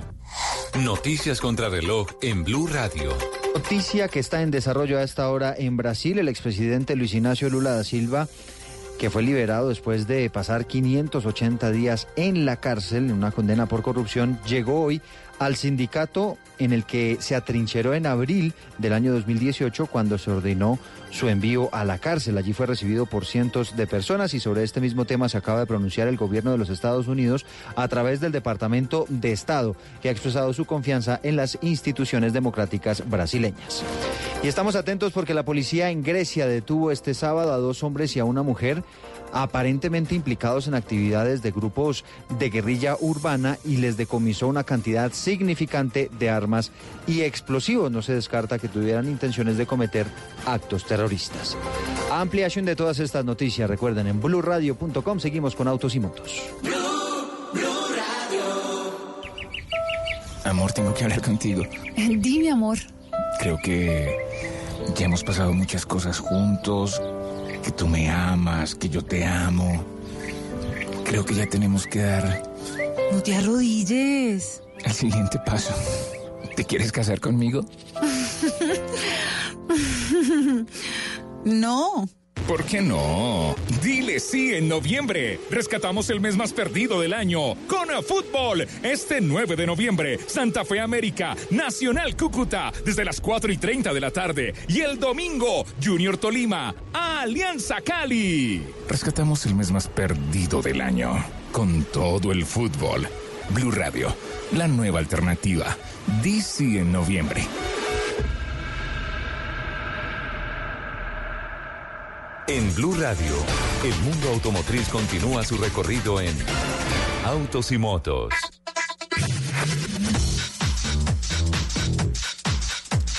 Doce días, arrancamos la segunda hora de Autos y Motos con la promesa que les hicimos antes del servicio informativo.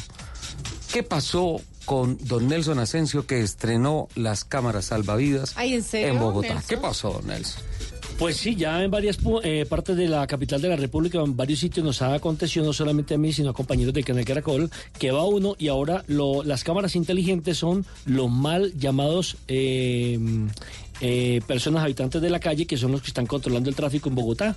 Entonces usted va por ciertas ciudades, por ejemplo, usted va por 80, va a subir hacia el lago y se encuentra que en los semáforos o en las intersecciones para llegar a los semáforos son las, eh, los habitantes de la calle los que paran Los los, que dan carros, los que dan vía, los que controlan el tráfico y ni un solo policía en la capital de la República. Estos son los nuevos, las nuevas cámaras inteligentes de Bogotá, me pregunto, porque no es, no es posible que en ciertos sitios de Bogotá, bueno, en cualquier sitio de Bogotá se presente este tipo de situaciones. Yo entiendo que ellos van por una moneda, van por, por, por a rebuscarse, digámoslo así, la vida, pero no son los encargados de controlar el tráfico en la capital de la República.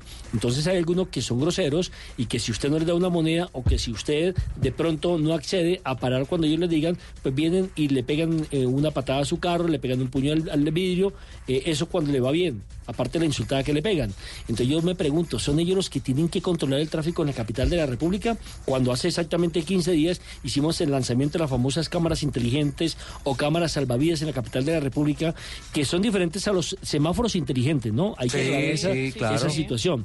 Y ahora, eh, yo creo De que hecho, ya- no intervienen en semaforización. ¿no? para nada, exactamente. Ahora, a partir del 25 de este mes de son noviembre. móviles, ¿no? Sí, a partir del 25 de noviembre ya comienzan a llegar los comparendos sancionatorios para quienes excedan los 50 kilómetros en algunas de las principales vías de Bogotá o los 30 kilómetros en otros sectores, como por ejemplo las zonas residenciales o las zonas estudiantiles. Eh, recordemos que esta iniciativa, hasta el momento, hasta el 25, va a ser más pedagógica para enseñarle al ciudadano cómo tiene que comportarse. Ah, y bueno, entonces el estreno suyo fue pedagógico o cuánto le costó? No, pues a mí no, pero a los que iban adelante me les cuestan lo- lo- los vidrios. Pero tiraron la monedita, no la Ah, tiraron. ya. Eh, Que eso, entre otras, es una muy mala práctica, ¿no? Exactamente, exactamente, pero sí me parece de verdad lamentable que la capital de la República Es esté viendo este tipo de situaciones sin que las autoridades le pongan mano a eso. Recordemos que las cámaras inteligentes o salvavidas, primero, detectan el exceso de velocidad. Segundo, eh, pasarse un semáforo en rojo inmediatamente lo delata. Mal parqueo. También están pendientes de dónde es que usted eh, deja su carro. Invasión de intersecciones o cruces. Eh, si usted lleva el SOAT vencido, inmediatamente aparece reportado. O si la revisión tecnomecánica está vencida, inmediatamente también le llegará eh, El reporte. a- el reporte a su casa. Por eso es que usted en el RUN, en el Reporte Único Nacional de Transporte, eh, en el Registro Único Nacional de Transporte, pues da la dirección y allí es donde debe llegar el comparendo pedagógico o el comparendo sancionatorio. Una pregunta, Nelson. Si a una persona eh, la cámara detecta, por decir algo, que o tiene el SOAT vencido o que no está al día con su revisión técnico-mecánica, ¿la cámara le genera una infracción? Un- le, un- le genera parte, un comparendo? le genera el comparendo más no eh, la inmovilización del carro.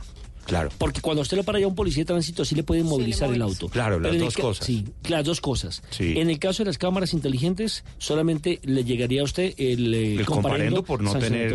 Sí. vigente. Y mire, y mire estas cifras para que las tengan en cuenta y todos allá quienes nos están escuchando, quienes están metidos en el trancón o en su casita, comiencen a sacar la calculadora. Atención, Lupi. A ver. Por no llevar el SOAT, la multa es de 828.100 pesos. ¿Cuánto? 828.100 Por pesos. no llevar el... Pero tiene que haber una pues, claridad, porque eso es uno no más de puede un cargar salario en el mínimo legal. teléfono. Sí, Ujú. pero si usted se le venció. Al que me está diciendo por allá en tercera dimensión que sí es electrónico, pero si usted le venció, no lo reformó Sí, inmediatamente. es eso, que no, como No, eso pero es que a- una- además, además, eh, así tú lo tengas y esté dentro del sistema, las Debe llevar una le copia. dicen que tiene que llevar.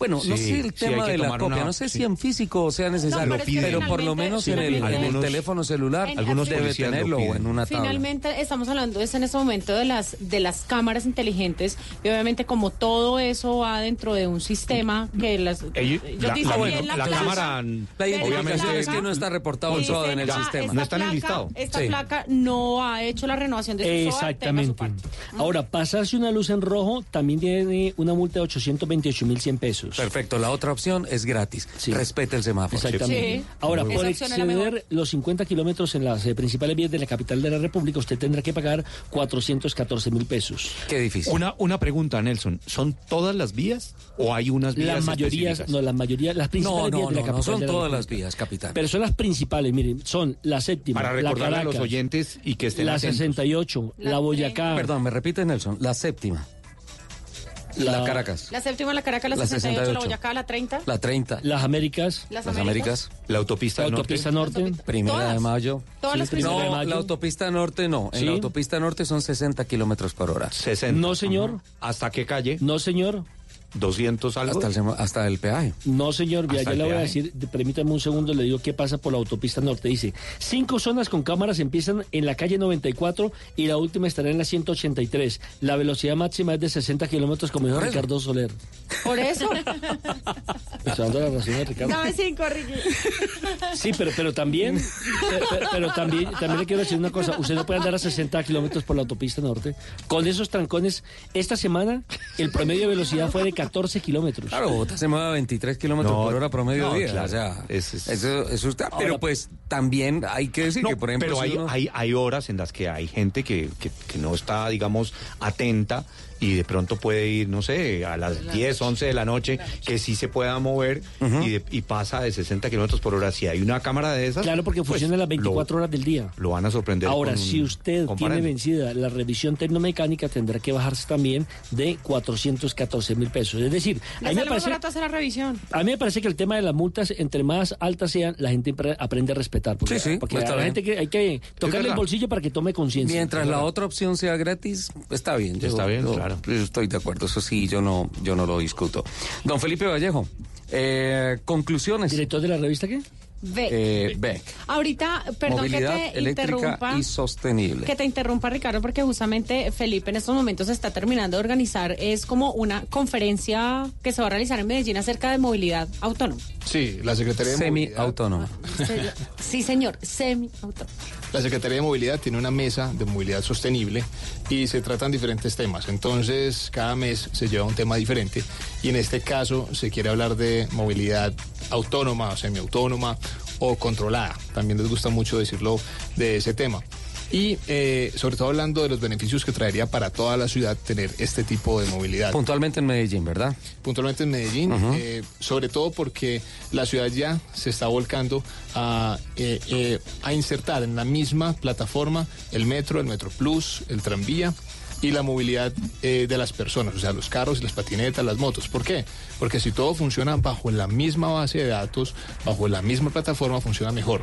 Como estamos desarticulados, entonces no es como en otras ciudades que la gente sabe a qué horas pasa el tren, a qué horas pasa el bus, y con eso articula su movilidad.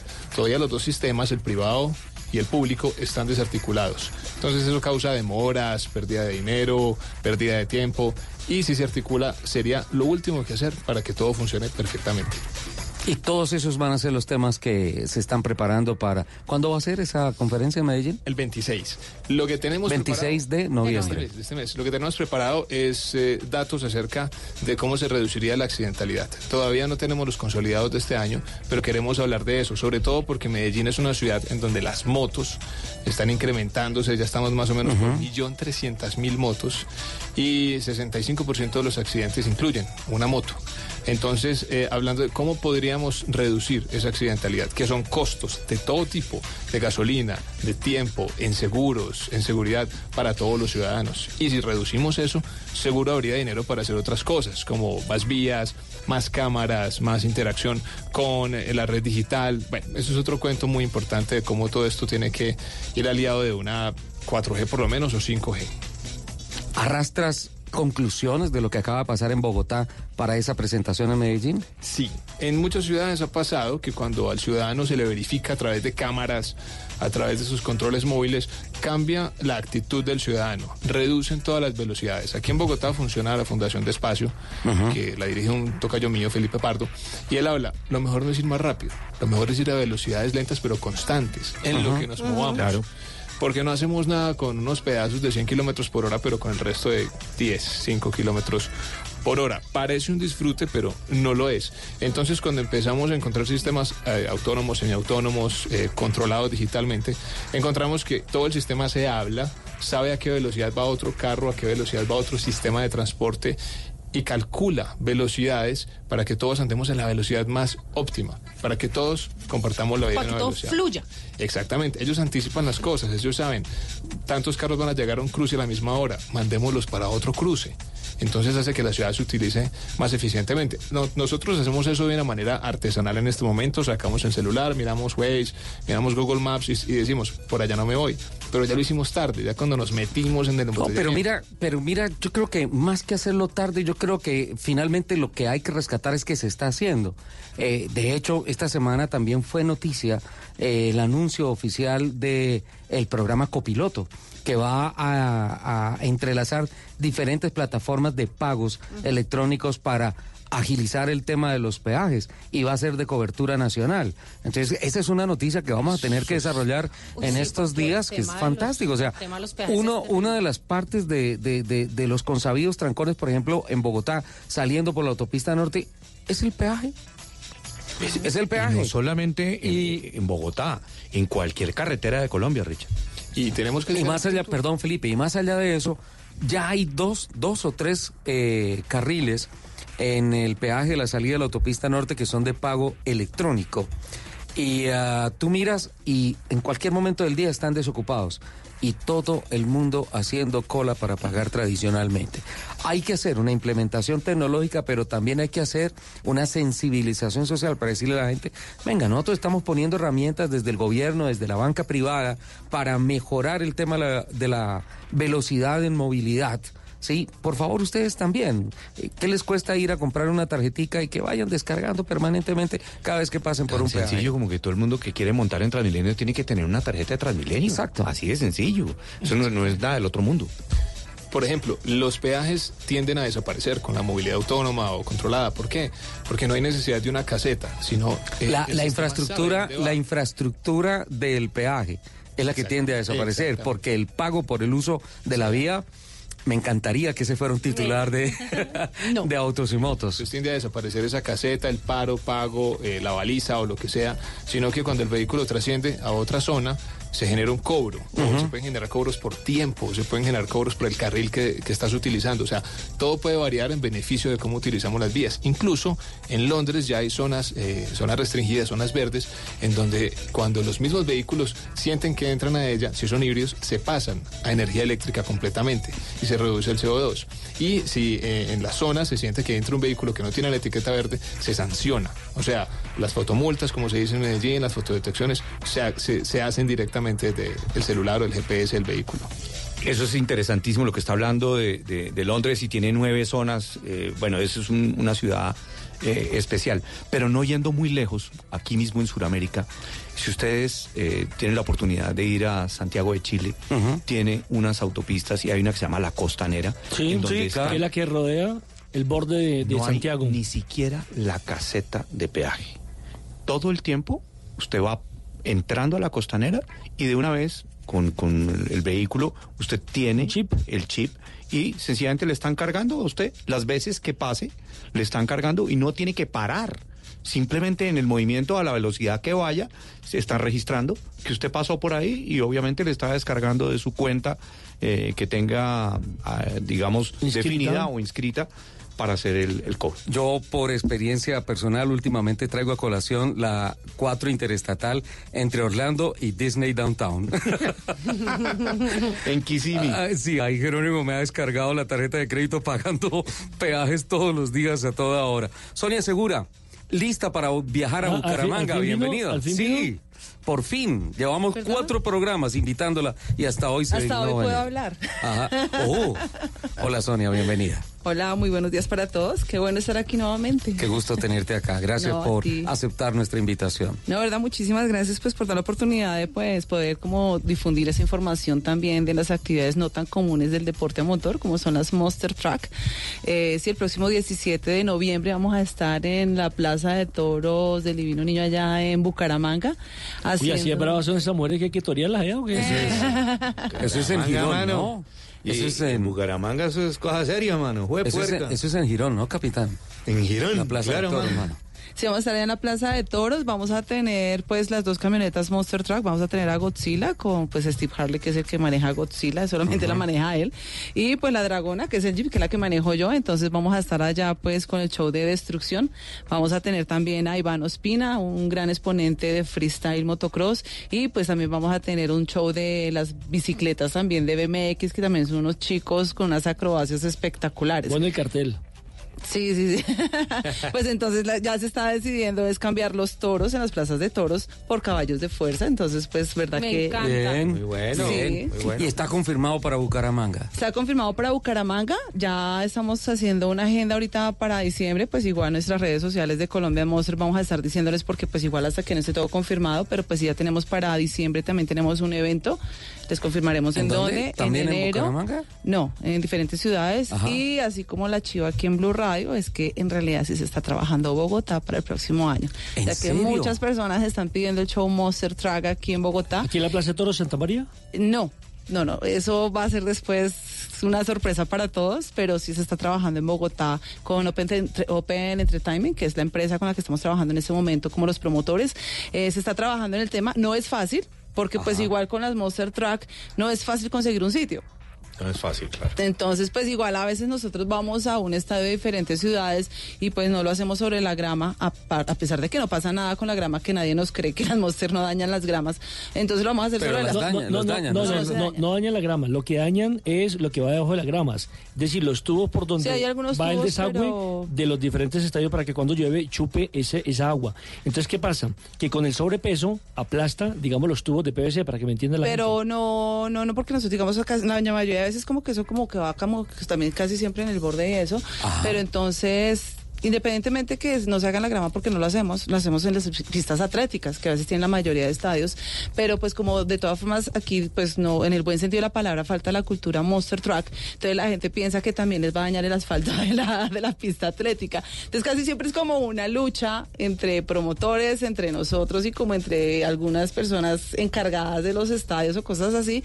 Y pues les decimos aquí no pasa nada. Pero entonces confirmo que en Bucaramanga no es en el Alfonso López. O sea, la, la grama sintética de allá se va a quedar No, hace poquito ¿eh? estuvimos en el estadio de Pereira Ajá. Y no lo hicimos Hernán en la Ramírez grama, Villegas. hicimos- sí, y pues obviamente todos una pista sabemos muy que- buena, ¿no? Alrededor. Sí. Sí, porque la pues mayoría de los pasó. estadios, quiero decirle que la mayoría de los estadios ya no tienen pista Ya no tienen atlética. pista atlética, ya por ¿no? indicación de la FIFA dicen que los que quieren practicar atletismo tienen que ir a un estadio de atletismo. Por ejemplo, en Ibagué hace 15 días entregaron un estadio atletismo. Fútbol no se mezcla con nada. Exactamente, pero me parece un error porque a mí me parecía una berraquera cuando usted llegaba al Campín, por ejemplo. ¿Se acuerda que muchas vueltas a Colombia terminaban en el Campín? en el la vuelta olímpica Por en Dios esa pista atlética. En los primeros campeonatos, las primeras carreras de carros que se hicieron en Colombia, 1947, 48, 49, 50, el circuito central colombiano entraba al campín. Del Entraba carajo. Campín, claro. Entraban los carros al campín, ahí era, espectáculo. uy, qué lindo. Ahorita, por ejemplo, por ejemplo, en la Vuelta a España recientemente, la de esta versión de este año, en una ciudad, ahorita se me escapa el apellido, eh, el nombre de la ciudad, perdón, eh, la Vuelta pasó por el estadio. O sea, era un tránsito or- eh, Ah, obligado. sí, sí, en, sí. En, en dónde es que fue, hombre? Entraba por una parte del estadio y salía por la Y otra. y salía era por la parte otra. de la etapa. Parte Parte del de la show. etapa. Pero era Etapa. parte de la etapa, Claro, real. Y la alcaldía pagó mucha plata para que eh, la Vuelta pasara por el estadio. Así es. Me imagino que es, es un tema Eh, uno de los Países de, Vascos. de- de costo. Pero Richard, tengo- ahora sí. que estabas hablando de circuito central colombiano, en mayo 2020 hay circuito central colombiano. ¿Qué? Sí, señor. Esa es una chiva. Cada dos años lo hacemos. En Bilbao fue. Desde, el 2018. Bilbao. En Bilbao. El Bilbao en España. ¿Circuito central colombiano? Sí, señor. Para que ¿Y- se van alistando. ¿Y cómo va a ser la ruta? La ruta siempre la cambiamos, pero obviamente tiene que pasar por Medellín, Cali y Bogotá. ¿Manizales? No sabemos, pero muy probable. Pero por ahí pasaba la original. Por ahí pasaba la original y el año pasado pasamos por Manizales. Por Cerro Bravo, subiendo el páramo de letras. Y por el Alto Por de Minas. petaqueros. Por Petaqueros, sí. Ajá. Y por el Alto de Minas, para llegar a Medallo. Opa. Pero, pero obviamente tenemos siempre que buscar darle alternativas adicionales. Pero el, Ya- el- el objetivo es remembrar el, el Hay que revivir. es- Hay que ese fue el principio de todo. Va- el va- circuito va- central ¿Usted va a ir a colombiano. Bucaramanga la competencia? Es que le iba a dar una buena noticia a Sonia, ya que lleva los carros para los Monster Trucks para Bucaramanga, Bucaramanga. cuente, Le iba a dar una buena noticia que el estadio municipal de San Gil no tiene grama. Ay, qué bueno. Allá podemos hacer el show de los Monster Trucks. Claro que sí, mira que una vez estuvimos precisamente en la Feria de Manizales hace unos años y pues estábamos como en un, digamos, como un campo deportivo, por decirte, una universidad que tampoco tenía grama Ajá. ni nada. Y pues ya, pues como tenemos tierrita y todo, pues ya eso Godzilla cogió empezar a hacer trompos, a levantar tierra y pues obviamente es súper emocionante. Quisiéramos hacer muchas cosas porque la gente nos dice, ustedes saltan así como las de Estados Unidos, pues aquí no tenemos el espacio escasamente, pues saltamos los cinco carros, No, hacemos las aquí, filas no, y aquí sí se salta. Usted coge por la Boyacá o por ahí con una mano de hueco, uno salta harto aquí en Bogotá. Ah, no, eso sí uno bienvenido a Bogotá y parece trocha. Ahora, me dice Ricardo que no puede ir definitivamente a la competencia porque no le sirve el traje de luces. Se le acabó la pila. No, es recargable. No, ya pueden ir en el traje que quieran a ver el ya, show. no, ropa no. Esas, esas pilas no, son híbridas. esas Pilas no, por favor, no. Voces, voces, voces y rugidos. Por favor, voces y rugidos.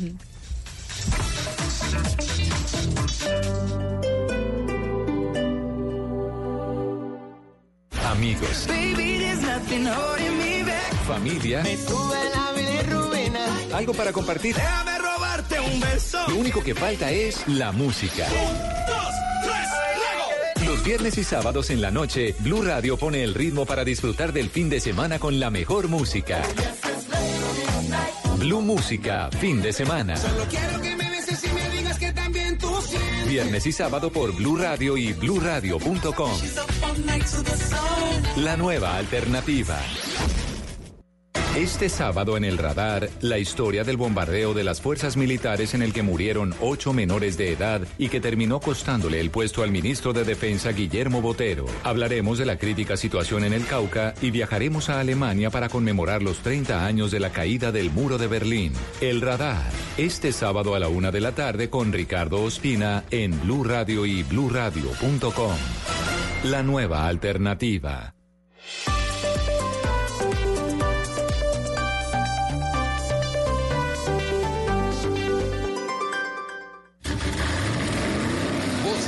Rugidos en autos y motos de Blue Radio.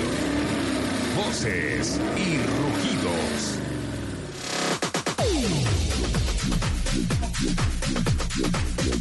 Cristina Mejía Uribe, presidenta del sector automotor en Medellín, destacó la importancia de Expocar, la segunda exhibición en importancia en el país después del Salón Internacional del Automóvil. La tercera edición de Expocar nos deja en claro que sí podemos trabajar unidos. En esta oportunidad ampliamos los espacios en un 50%. Esperamos la visita de más de 50 mil visitantes y negocios que pueden superar los 35 mil millones de pesos. Las marcas nos han dado su apoyo y por eso se han reservado grandes lanzamientos para Expocar 2019. Además, contamos con la presencia de 29 marcas, financieras, aseguradoras y empresas de accesorios, por lo que nos convertimos en una gran alternativa para el sector automotor, comentó la directiva. Dentro de las novedades y lanzamientos se han destacado ampliamente los híbridos no enchufables con marcas como Ford con el Fusion híbrido, Toyota con el Corolla híbrido y Kia con la Sportage Turbo Diesel híbrido. Justamente hablando de eso, Medellín fue el escenario para el lanzamiento de la nueva Kia Sportage híbrida, la nueva integrante de la familia Eco, Eco Hybrid de la marca coreana que suma a todas las prestaciones de una Sportage tradicional, una nueva tecnología híbrida en materia de reducción de emisiones y con una importante economía en combustible. Al igual que Niro y Optima, el nuevo modelo incluye tecnología no enchufable que recupera la energía en frenadas y desaceleraciones y la almacena en la batería de iones litio. Otra característica que ofrece este modelo es el motor diésel que le proporciona mayor torque para desplazamientos en pendiente y mayor potencia en terrenos planos. Atención Soler, atención Euse. ¿Qué pasó? ¿Qué pasó? Un estudio demostró que es posible cargar un auto eléctrico en tan solo 10 minutos. Xiao Yan Wan, ingeniero y profesor de la Universidad de Penn State en los Estados Unidos, llevó a cabo una investigación que podría generar una revolución en el segmento automotriz. El profesor Xiao Yan explicó en una, que una batería de iones de litio se carga a una temperatura elevada, lo que acelera su capacidad de reacción e incluye un dispositivo que la mantiene fría durante el periodo de descarga. Todo ello sin afectar su vida útil. Hemos demostrado que podemos cargar un vehículo eléctrico en 10 minutos para un rango de 320 a 480 kilómetros y podemos hacerlo manteniendo un ciclo de 2.500 recargas o el equivalente a 800.000 kilómetros de viaje. Eso ha dicho Chao Yan Wan. Seguro que sí. Los ganadores del premio de la Academia Matt Damon y Christian Bale protagonizan la historia real de dos rebeldes del siglo XX que unieron fuerzas y sacudieron al mundo. La película Contra lo Imposible, dirigida por James Mangold, narra la relación entre el visionario diseñador de autos estadounidense Carol Shelby y su temerario piloto británico Ken Miles, quienes lucharon juntos contra la interferencia corporativa y sus propios demonios personales para conseguir un automóvil completamente nuevo para desafiar al ganador de la larga trayectoria que es nada menos que Ferrari en las 24 horas de Le Mans a mediados de los años 60. La productora ha confirmado que el esperado film tendrá su premier para la prensa colombiana este martes 12 de noviembre en una función exclusiva en Bogotá. A las 10 de la Colombia presentó en el país su primer vehículo con tecnología de electrificación. Se trata del Ford Fusion Hybrid. La compañía automotriz decidió incorporar este modelo siendo la puerta de entrada para vehículos electrificados que irán llegando paulatinamente al país de la mano de Ford. Este vehículo combina dos motores, uno de combustión interna gasolina y otro eléctrico y no requiere conectarse a una toma de energía eléctrica para recargarse. El motor de combustión es un 2.0 litros de cuatro cilindros en línea que genera 141 caballos y 129 libras-pie de torque. Por su parte, el motor eléctrico desarrolla 47 caballos y un torque de 176 libras-pie. El Ford Fusion Hybrid estará disponible desde noviembre en todos los concesionarios Ford del país con un precio de 119 millones 990 mil pesos. Mucha atención, Capitán América, porque el autódromo de Indianápolis ha sido gran noticia esta semana al ser anunciada su venta al legendario Roger Penske, máximo responsable de la compañía Penske Corporation, así como el principal serial de vehículos tipo Fórmula de América, la IndyCar. Como si fuera poco, el escenario anunció que en 2021 se realizará sobre su asfalto la primera carrera para vehículos autónomos en la que participarán universidades de todo el mundo compitiendo por una bolsa de premios de un millón de dólares. Junto al anuncio ya se confirmó la participación de cinco universidades, una de ellas la Universidad de la Vida. Los vehículos que serán equipados con los mecanismos diseñados por las universidades son nada menos que los monoplaza de la reconocida serie Junior e Indy Light. Los invitamos a que sigan aquí con la programación de Autos y Motos. ¿En dónde, capitán? En Blue Radio. Estás escuchando Autos y Motos por Blue Radio, la nueva alternativa. Estás escuchando Blue Radio, un país lleno de positivismo, un país que dice siempre se puede. Banco Popular. En el mundo de antes escuchabas. Amor, ¿y si nos vamos para San Andrés? Y tenías meses de planeación. Hoy escuchamos. Solo por hoy, 60% de descuento para viajar a San Andrés. Y eso no te da mucho tiempo. En un mundo que va así de rápido, necesitas una tarjeta de crédito express. Solicita la tuya y te la entregamos fácil, rápido, sin papeles y lista para usar. Para que las ofertas de viaje no se vayan volando. Banco Popular. Somos Grupo Aval, vigilado Superintendencia Financiera de Colombia. En Blue Radio, el mundo automotriz continúa su recorrido en Autos y Motos. 12.37, mientras escuchábamos estas promociones y pautas publicitarias, se generó un debate interno porque Luz Euse levantó su voz de protesta diciendo, presenta Nelson Asensio la noticia de una competencia de carros autónomos en Indianápolis y ella protestó diciendo contundentemente semi-autónomos. A él sí no lo regañan. Quiero salir en, a favor de la noticia que presenta el señor Nelson Asensio porque la competencia es autónoma. ¿Son a, a control remoto? Ojo, completamente. No va a haber pilotos en los carros. Son monos- monoplazas de los Indy Lights y quiero decir que en Indianápolis un Indy Lights tranquilamente va a 320, 330 kilómetros por hora y van a ser equipados con sistemas de control de aceleración, freno, dirección para hacer el mapeo de la pista y la conducción autónoma. Pero venga, yo pregunto una cosa. Ajá. ¿Ahí quién gana? No, el ingeniero. Eh, sí, mi, mi- mi punto es, es el siguiente, me parece fantástico el desarrollo de la tecnología, pero qué aburrido. Pero ustedes se acuerdan que el DTM ya había hecho en Hockenheim una vuelta casi en ritmo de los carros DTM en un Audi de conducción autónoma. Es que eso es un hecho. Y, y- y lo que pasa es que los que nos gusta y somos los puristas del automovilismo, pues nos parece aburridísimo. Pero que es Oh, un claro. hecho, es un hecho y que la tecnología la necesitamos especialmente Capitán, el factor para las humano en el deporte, en el show, se necesita. Claro. Es esencial. Pues, y, y entonces, ¿a quién más va a ir a verlo? Eh, ¿Cómo se llama el ingeniero Nelson que tú citaste en lo de ¿Quién se va a subir Chao al Yang? podio? Se llama Chao Yang Wan. Chao Yang Wan. Puede ser que nazca un Chao Yang Wan. Jamás lo admiraré como a Ayrton Senna. Es- Así sea es el que ¿quién se va a subir al podio? Pues va a subir un chip. Eh, Y no Fus. Chip Fus, no. Sí, va a subir un chip. seguramente. Ok, genial. Es. Felipe, ¿estás de acuerdo con nosotros?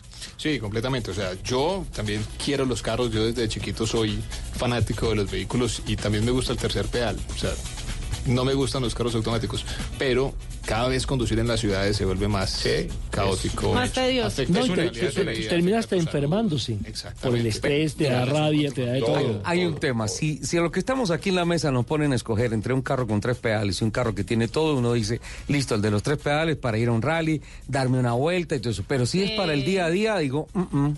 Pues yo No, les digo una cosa. pues yo, un Uber. ejemplo, yo me bajé, yo me bajé del carro hace más o menos tres años. Yo ando en bicicleta, yo camino, yo ando en patineta eléctrica, porque no me aguantaba el mal genio en claro. la calle. Sí, claro. Se le daña a uno el genio. Es verdad. Claro, claro, claro. Sonia Segura, mm, además de Bucaramanga con las Master Tracks, se está eh, usted trabajando con una socia Con en un proyecto de poner a prueba al máximo toda la infraestructura de seguridad, de equipos de rescate De- y sí, todo de la lo que sabana. tiene que ver de la, la- la- la parte norte, de la sabana norte, ¿no es cierto? con helicóptero y todo. En- se necesita. ¿Qué, ¿De qué se trata el evento? Bueno, se llama el Rally Women Motorsport. ah, solo de mujeres. Solo mujeres. Mm. Por eso tenemos hasta refuerzos aéreos por tierra. no, pues es un rally súper divertido. Básicamente, pues va, es de regularidad. Es de regularidad, Sí, es de sí. regularidad. Entonces la idea es que, pues básicamente es como de cinco horas. Vamos a salir de, de la... Hay un, un- bueno, un sitio que nos está también apoyando que se llama Rides, que es ahí como eh, vía Cota. Bueno, después les estamos dando la información por nuestras redes sociales también. Eh, pues básicamente es que las niñas también pongan a prueba como, como toda su habilidad y también se controlen un poco en su tiempo y pues también empiecen a, a manejar un poco como sobre el tema de las Va a ser un poco difícil el segundo ítem, pero bien. no, para nosotros ya todo es muy fácil. Si ya a las mujeres no nos queda grande una Monster, pues mucho menos nos va a quedar grande otra cosa. No, la Monster la pueden manejar. Sus impulsos. También, también se maneja. Una, pregu- una pregunta sobre la camioneta que maneja. ¿Cuánto mide la llanta? Bueno, eh, hablando la de, Monster. de las Monster, eh, sí, un buen dato que, por ejemplo, las llantas miden unos 70, por eso hablábamos que Ricardo, pues de pronto no se podría subir a Uy, menos que fuera o sea, como con o sea, no necesitaba exagerar en la respuesta, yo solamente quería la medida de la llanta. No, para que tengan una idea. Capitán, gracias. Eh, Sonia Segura, gracias por acompañarnos. Capitán, ¿Cuántos hablemos de... cuántos Unos cambios tiene? 70, unos 70. Espera, bueno, solo me meto más contigo. ¿Cuántos cambios tiene? tiene la Godzilla, la que maneja Steve, tiene 1500 caballos de fuerza. El Jeep que yo manejo tiene 1300 caballos de fuerza. Son completamente tubulares, no, las camionetas son automáticas. Pero pues mucha gente me dice, ay, entonces yo, yo manejo un carro automático, entonces yo me puedo subir a una Monster. No es tanto eso, porque pues igual uno entonces podría meterse también a cualquier pista, pues si uno sabe conducir. Es más como el tema de técnica también, como saber en qué momento se acelera, en qué momento se frena, como porque no es solamente coger y la mando y paso por encima de los carros, no. Porque también depende de muchas cosas, que si estoy en pasto, que si estoy en, como en, ¿En el asfalto, en la tierra, pues porque no va a tener siempre la misma tracción en todo. Entonces, pues tampoco, digamos, para las caídas, tampoco puedo esforzar el freno tan pronto caigo, si no se me puede romper, pues digamos, pues como toda la parte de la suspensión o algo. Entonces, todo tiene una técnica. Entonces, precisamente por eso nosotros, además que la idea es que nosotros saltemos y la caída sea sobre los carros. Porque pues por más que de todas formas sea Monster o algo. ¿Cuánto pues, pagan por, caño- por carro dañado? A ver si le llevo el mío. Sí, sí, sí. si alguien me hace algo, yo digo, bueno, venga, ¿cuál es la placa de su carro? ¿Qué puede estar pasando con la Monster y todo? Y bueno, y volviendo al tema del rally, entonces pues igual queremos invitarlas a las chicas también para pues que se inscriban. Nuestras redes son de Women Motorsport, estamos en Facebook. Teléfono 317-776-2127. Siempre Eh, anda así acelerada, puedes repetirlo más. eh, no, es que antes de que Ricardo me empiece a cortar, es que como en Siete, radio el tiempo siete, es... siete, Ella tiene, ella tiene el ralentí como a las 5000. Sí, claro, las mínimas No, es que me conozco a. Ricardo y empiezo, bueno, Sonia, gracias por venir. 5000. Bueno, 317-776-2127. Rápido, rápido. Sí, es que una cosa, ya me tiene traumada. 317 6 2127 2127. las redes sociales Women Motorsport o también al correo electrónico electrónico womenmotorsport arroba gmail.com ¿Qué particulares tienen que tener las chicas que se inscriben? Nada, ni siquiera el carro también tiene, no, o sea, ni siquiera el carro Carros tiene que ser particular ni nada, quieren participar, se Te inscriben. cuento, La ins- en el Rally La Lechuza hubo tres tripulaciones de mujeres solamente. Completa. Sí, Piloto completa, y navegante. piloto y navegante. ¿Así va a ser Susan así? Sí, la idea es que sea piloto y navegante también, BMW mujeres. espectacular hecho exclusivamente para rallies. Ya habían corrido el, el rally de BMW eh, de autos clásicos. Qué bien. También estaban las eh, hermanas eh, Ruiz, que tienen 17, que, eh, 18 y 17 años y que van de primeras en el campeonato de Rally Raid. Corrieron el Rally La Lechuza y les fue muy bien, cogieron copa también. Y las hijas de Eduardo Solano, las chinas Solano, en un triunfo O espectacular. sea, Sonia, que la idea Sí. tiene potencial. Cada vez Claro que la sí, participación de las mujeres ha estado incrementando en las diferentes actividades ah, del deporte a motor. Bueno. Entonces la idea es también pues precisamente pues incluirlas más en este tema. Qué Muy bueno, muy bueno. Vuelvo con Felipe Vallejo porque hay eh, también cosas importantes en noticias y evoluciones en términos de baterías. Pues sí, ahí ya lo estaban diciendo. Cargar una batería en 10 minutos es Fue un posible. experimento que se hizo, ¿no? Y realmente no es por el sistema de carga ni nada, sino por exponer la batería a cierta temperatura para la carga y cierta para la descarga. No sé si han visto que en Estados Unidos las redes de Tesla ya están por 250 kilovatios para la carga. El kilovatio que, mejor dicho, el cargador que se instala en su casa está entre 3.5 y 7 kilovatios. O sea, esta gente ya está en carga súper rápida. ¿Qué pasa? La temperatura es lo que daña todo, el sistema de carga y la batería. Las mangueras de carga están refrigeradas por líquido para poder que se dé. Pero hay una cosa más importante y volvemos a lo de lo autónomo. Cuando yo le digo al Tesla, al carro, quiero ir a cargar a esta estación, él sabe qué tan lejos está de la estación y precalienta la batería para que llegue con la temperatura óptima a la estación de carga. Porque si no, él lo puede cargar, pero si la batería está muy fría claro. o muy caliente, no en ese, en ese punto dulce. En el rango que necesita. Eso, Felipe, eso es bastante técnico, pero, pero lo estabas haciendo ahorita un poco más, digamos, para los oyentes. Explica un poquito en qué consiste el tema de la temperatura, porque estabas diciendo que se precalienta, eh, pero también para la descarga completa. ¿Cómo funciona eso? Ustedes han notado que el celular se les calienta cuando uno lo pone a cargar. Sí. Sí. Y uno se asusta cuando se calienta más de lo O depende del chisme se daña. caliente ese celular. Exactamente. O cuando uno le prestan otro cargador y es de carga rápida o de carga, se calienta Se más. calienta. Lo mismo pasa con los, los vehículos. La temperatura de la batería tiene que estar en ese, en ese punto. Si no está, se produce degeneración. O sea, se daña Se el material interno y es donde pasa lo que le pasó a Samsung hace algunos años, que las dendritas se, pues ya estoy muy técnico, que la batería se une en los dos polos y ¡pum! estalla. Eso en los carros nunca va a pasar, porque todos tienen un BMS, o sea, un sistema de, de manejo de la batería. Otros que- tenemos un BM. Ex- más o menos. Entonces, cuando la batería llega a una temperatura o está con, a una corriente inadecuada, él para la carga. Y eso es lo que evita que pase lo del Samsung. Por ejemplo, además los materiales han cambiado mucho. Eh, se, se diferencia mucho la batería y, y le hago la mm, pregunta por el tema de que no es la misma intensidad de la luz en Sudamérica, por ejemplo, que en Europa. En Europa son 250, aquí estamos a Do- 120. ¿no? 220, 220 y- versus Tiene que 110. ver con los ciclos, ¿no? Y lo mismo en Norteamérica, van regularmente las redes eh, a 220 voltios. Y pasa una cosa, por ejemplo, el Twizy. Ustedes saben que el Twizy, vehículo producido en España, Ese es el de Renault. sí, cargadores franceses, y todo funciona a 220 voltios. Se trae a Colombia y se pone a funcionar a 110 voltios. Y aunque tengo menos voltaje, tengo más, eh, más posibilidad de dañar el cargador trabajándolo a menos voltaje. Eso tiene una explicación técnica y eso nos está pasando. ¿Qué pasa con toda la carga de vehículos eléctricos? Nos está tocando instalar eh, dos fases, o sea, 220 voltios para poder alcanzar esa, esa, esa calidad de carga de los vehículos que vienen de Claro, porque como son hechos en Europa. Claro. Exactamente. Pero nos toca duplicar la fase para poder eh, trabajar. Hasta con los híbridos eh, nos está Sí, pasando. es decir, usted va, por ejemplo, a la empresa de energía eléctrica de Bogotá y ya no le dice, instáleme aquí un puerto para cargar mi auto de 120 y no de 220. Exactamente. Pero Sí, eh, eso bueno. es un tema de estandarización también, porque hoy en día, por ejemplo, cuando uno lleva el, el cargador del celular o el cargador de un computador y uno está en, en Europa, pues ya puede poner- poder eh, conectarlo sencillamente cambiando el adaptador. eh, eh, de, de enchufar, el enchufe básicamente, pero el cargador está hecho para cargar eh, a, a los A voltios. 220. Exactamente. O a 120. Exactamente. Yo creo que eso es un tema que se irá estandarizando eh, a medida pues, que, que se haga el desarrollo pues, de... Las soluciones técnicas por la fuerza del mercado se van a dar, capitán. Así es. Yo, yo estoy convencido de eso y, y creo que es una transición. La parte técnica de las, de las baterías, Pero se está eso, solucionando eso va a terminar Porque recuerda que era el inventado. dolor de cabeza cuando empezamos a hablar de los eléctricos, ¿no? Era el dolor de cabeza el tema en las baterías. Creo Claro. que hay muchas soluciones. Claro, y mira que Bugatti está trabajando en un prototipo espectacular en el que la carrocería es la batería.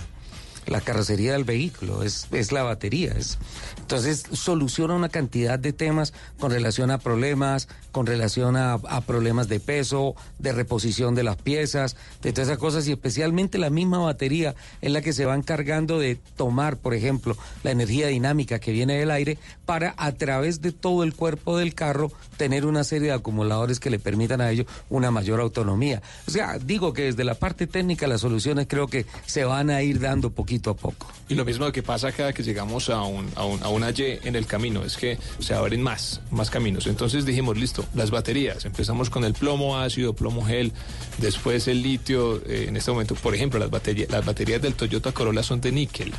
O sea, ¿Níquel cadmio? Eh, en ¿O níquel hidruro. Es- escogieron otro material para hacerlas, más barato. Y bueno, ellos tienen su, su técnica. Pero entonces vuelve y se abre. Listo, la energía solar. ¿Qué hacemos? Le ponemos paneles solares a los vehículos. La regeneración, la aumentamos. Y Hasta ahora, hasta eso. ahora, en Yo términos de captura de energía so- solar, técnicamente solamente se ha utilizado hasta el 14%. No se han podido desarrollar más tecnologías que permitan capitalizar el 70, 80, 90% de toda la energía que nos llega del sol. Por eso no se ha avanzado mucho en el tema. La energía solar se ha quedado un poquito allí porque técnicamente eh, dicen sí, nos llega mucho voltaje del sol de o mucha energía del sol, del cual solamente el 14% máximo podemos utilizar. La empresa de Elon Musk, Solar City, la misma empresa que hace parte de Tesla, ha logrado eh, ir cerca a los 30, al 30% de aprovechamiento de la energía solar. Pero sí, los paneles chinos y todo lo que está, está entre ese 17 y 25%, y ya son muy costosos eh, eh, los otros. El asunto es eh, conseguir un panel que sirva en un vehículo, que sea suficientemente liviano, resistente, porque tiene que estar eh, absorbiendo golpes, mugre. Y la intemperie. Exactamente, y que sea capaz eh, de entregar la cantidad de energía que necesita un motor sin dañarse, eh, sin generando pues la constancia en la corriente. Ahí, ahí va todo, va todo eso lo que hay que desarrollar. Pero entonces vienen otras cosas. Podemos aprovechar la energía eólica, el viento. En Cali, no sé si conocen, hay un proyecto que se llama Eolo. Y son unos muchachos de la Universidad de Aquí en Cali, aquí está, ellos estuvieron acá, pero Ellos es de Cali o es de acá, que es un carro como color cobre o algo Exacto. así. Y ya tienen la segunda Es de Cali. generación. Tengo entendido que el carro lo tenían en Cali, en la Universidad Minuto de Dios acá en Bogotá lo, lo absorbió, pues Claro. lo cogió. Y eh, ahí tenemos otra cosa, la energía. Y ahí va funcionando. Y funciona muy bien. Y el carro me parece que ha evolucionado muy bien en su, en su diseño. Y Sí, Eolo lo conozco. Felipe, ¿qué consejo para los de Barrio Triste, para los del 7 de agosto, para los de La Lucha en Santa Marta, Prado Veraniego, los de La Octava en la playa?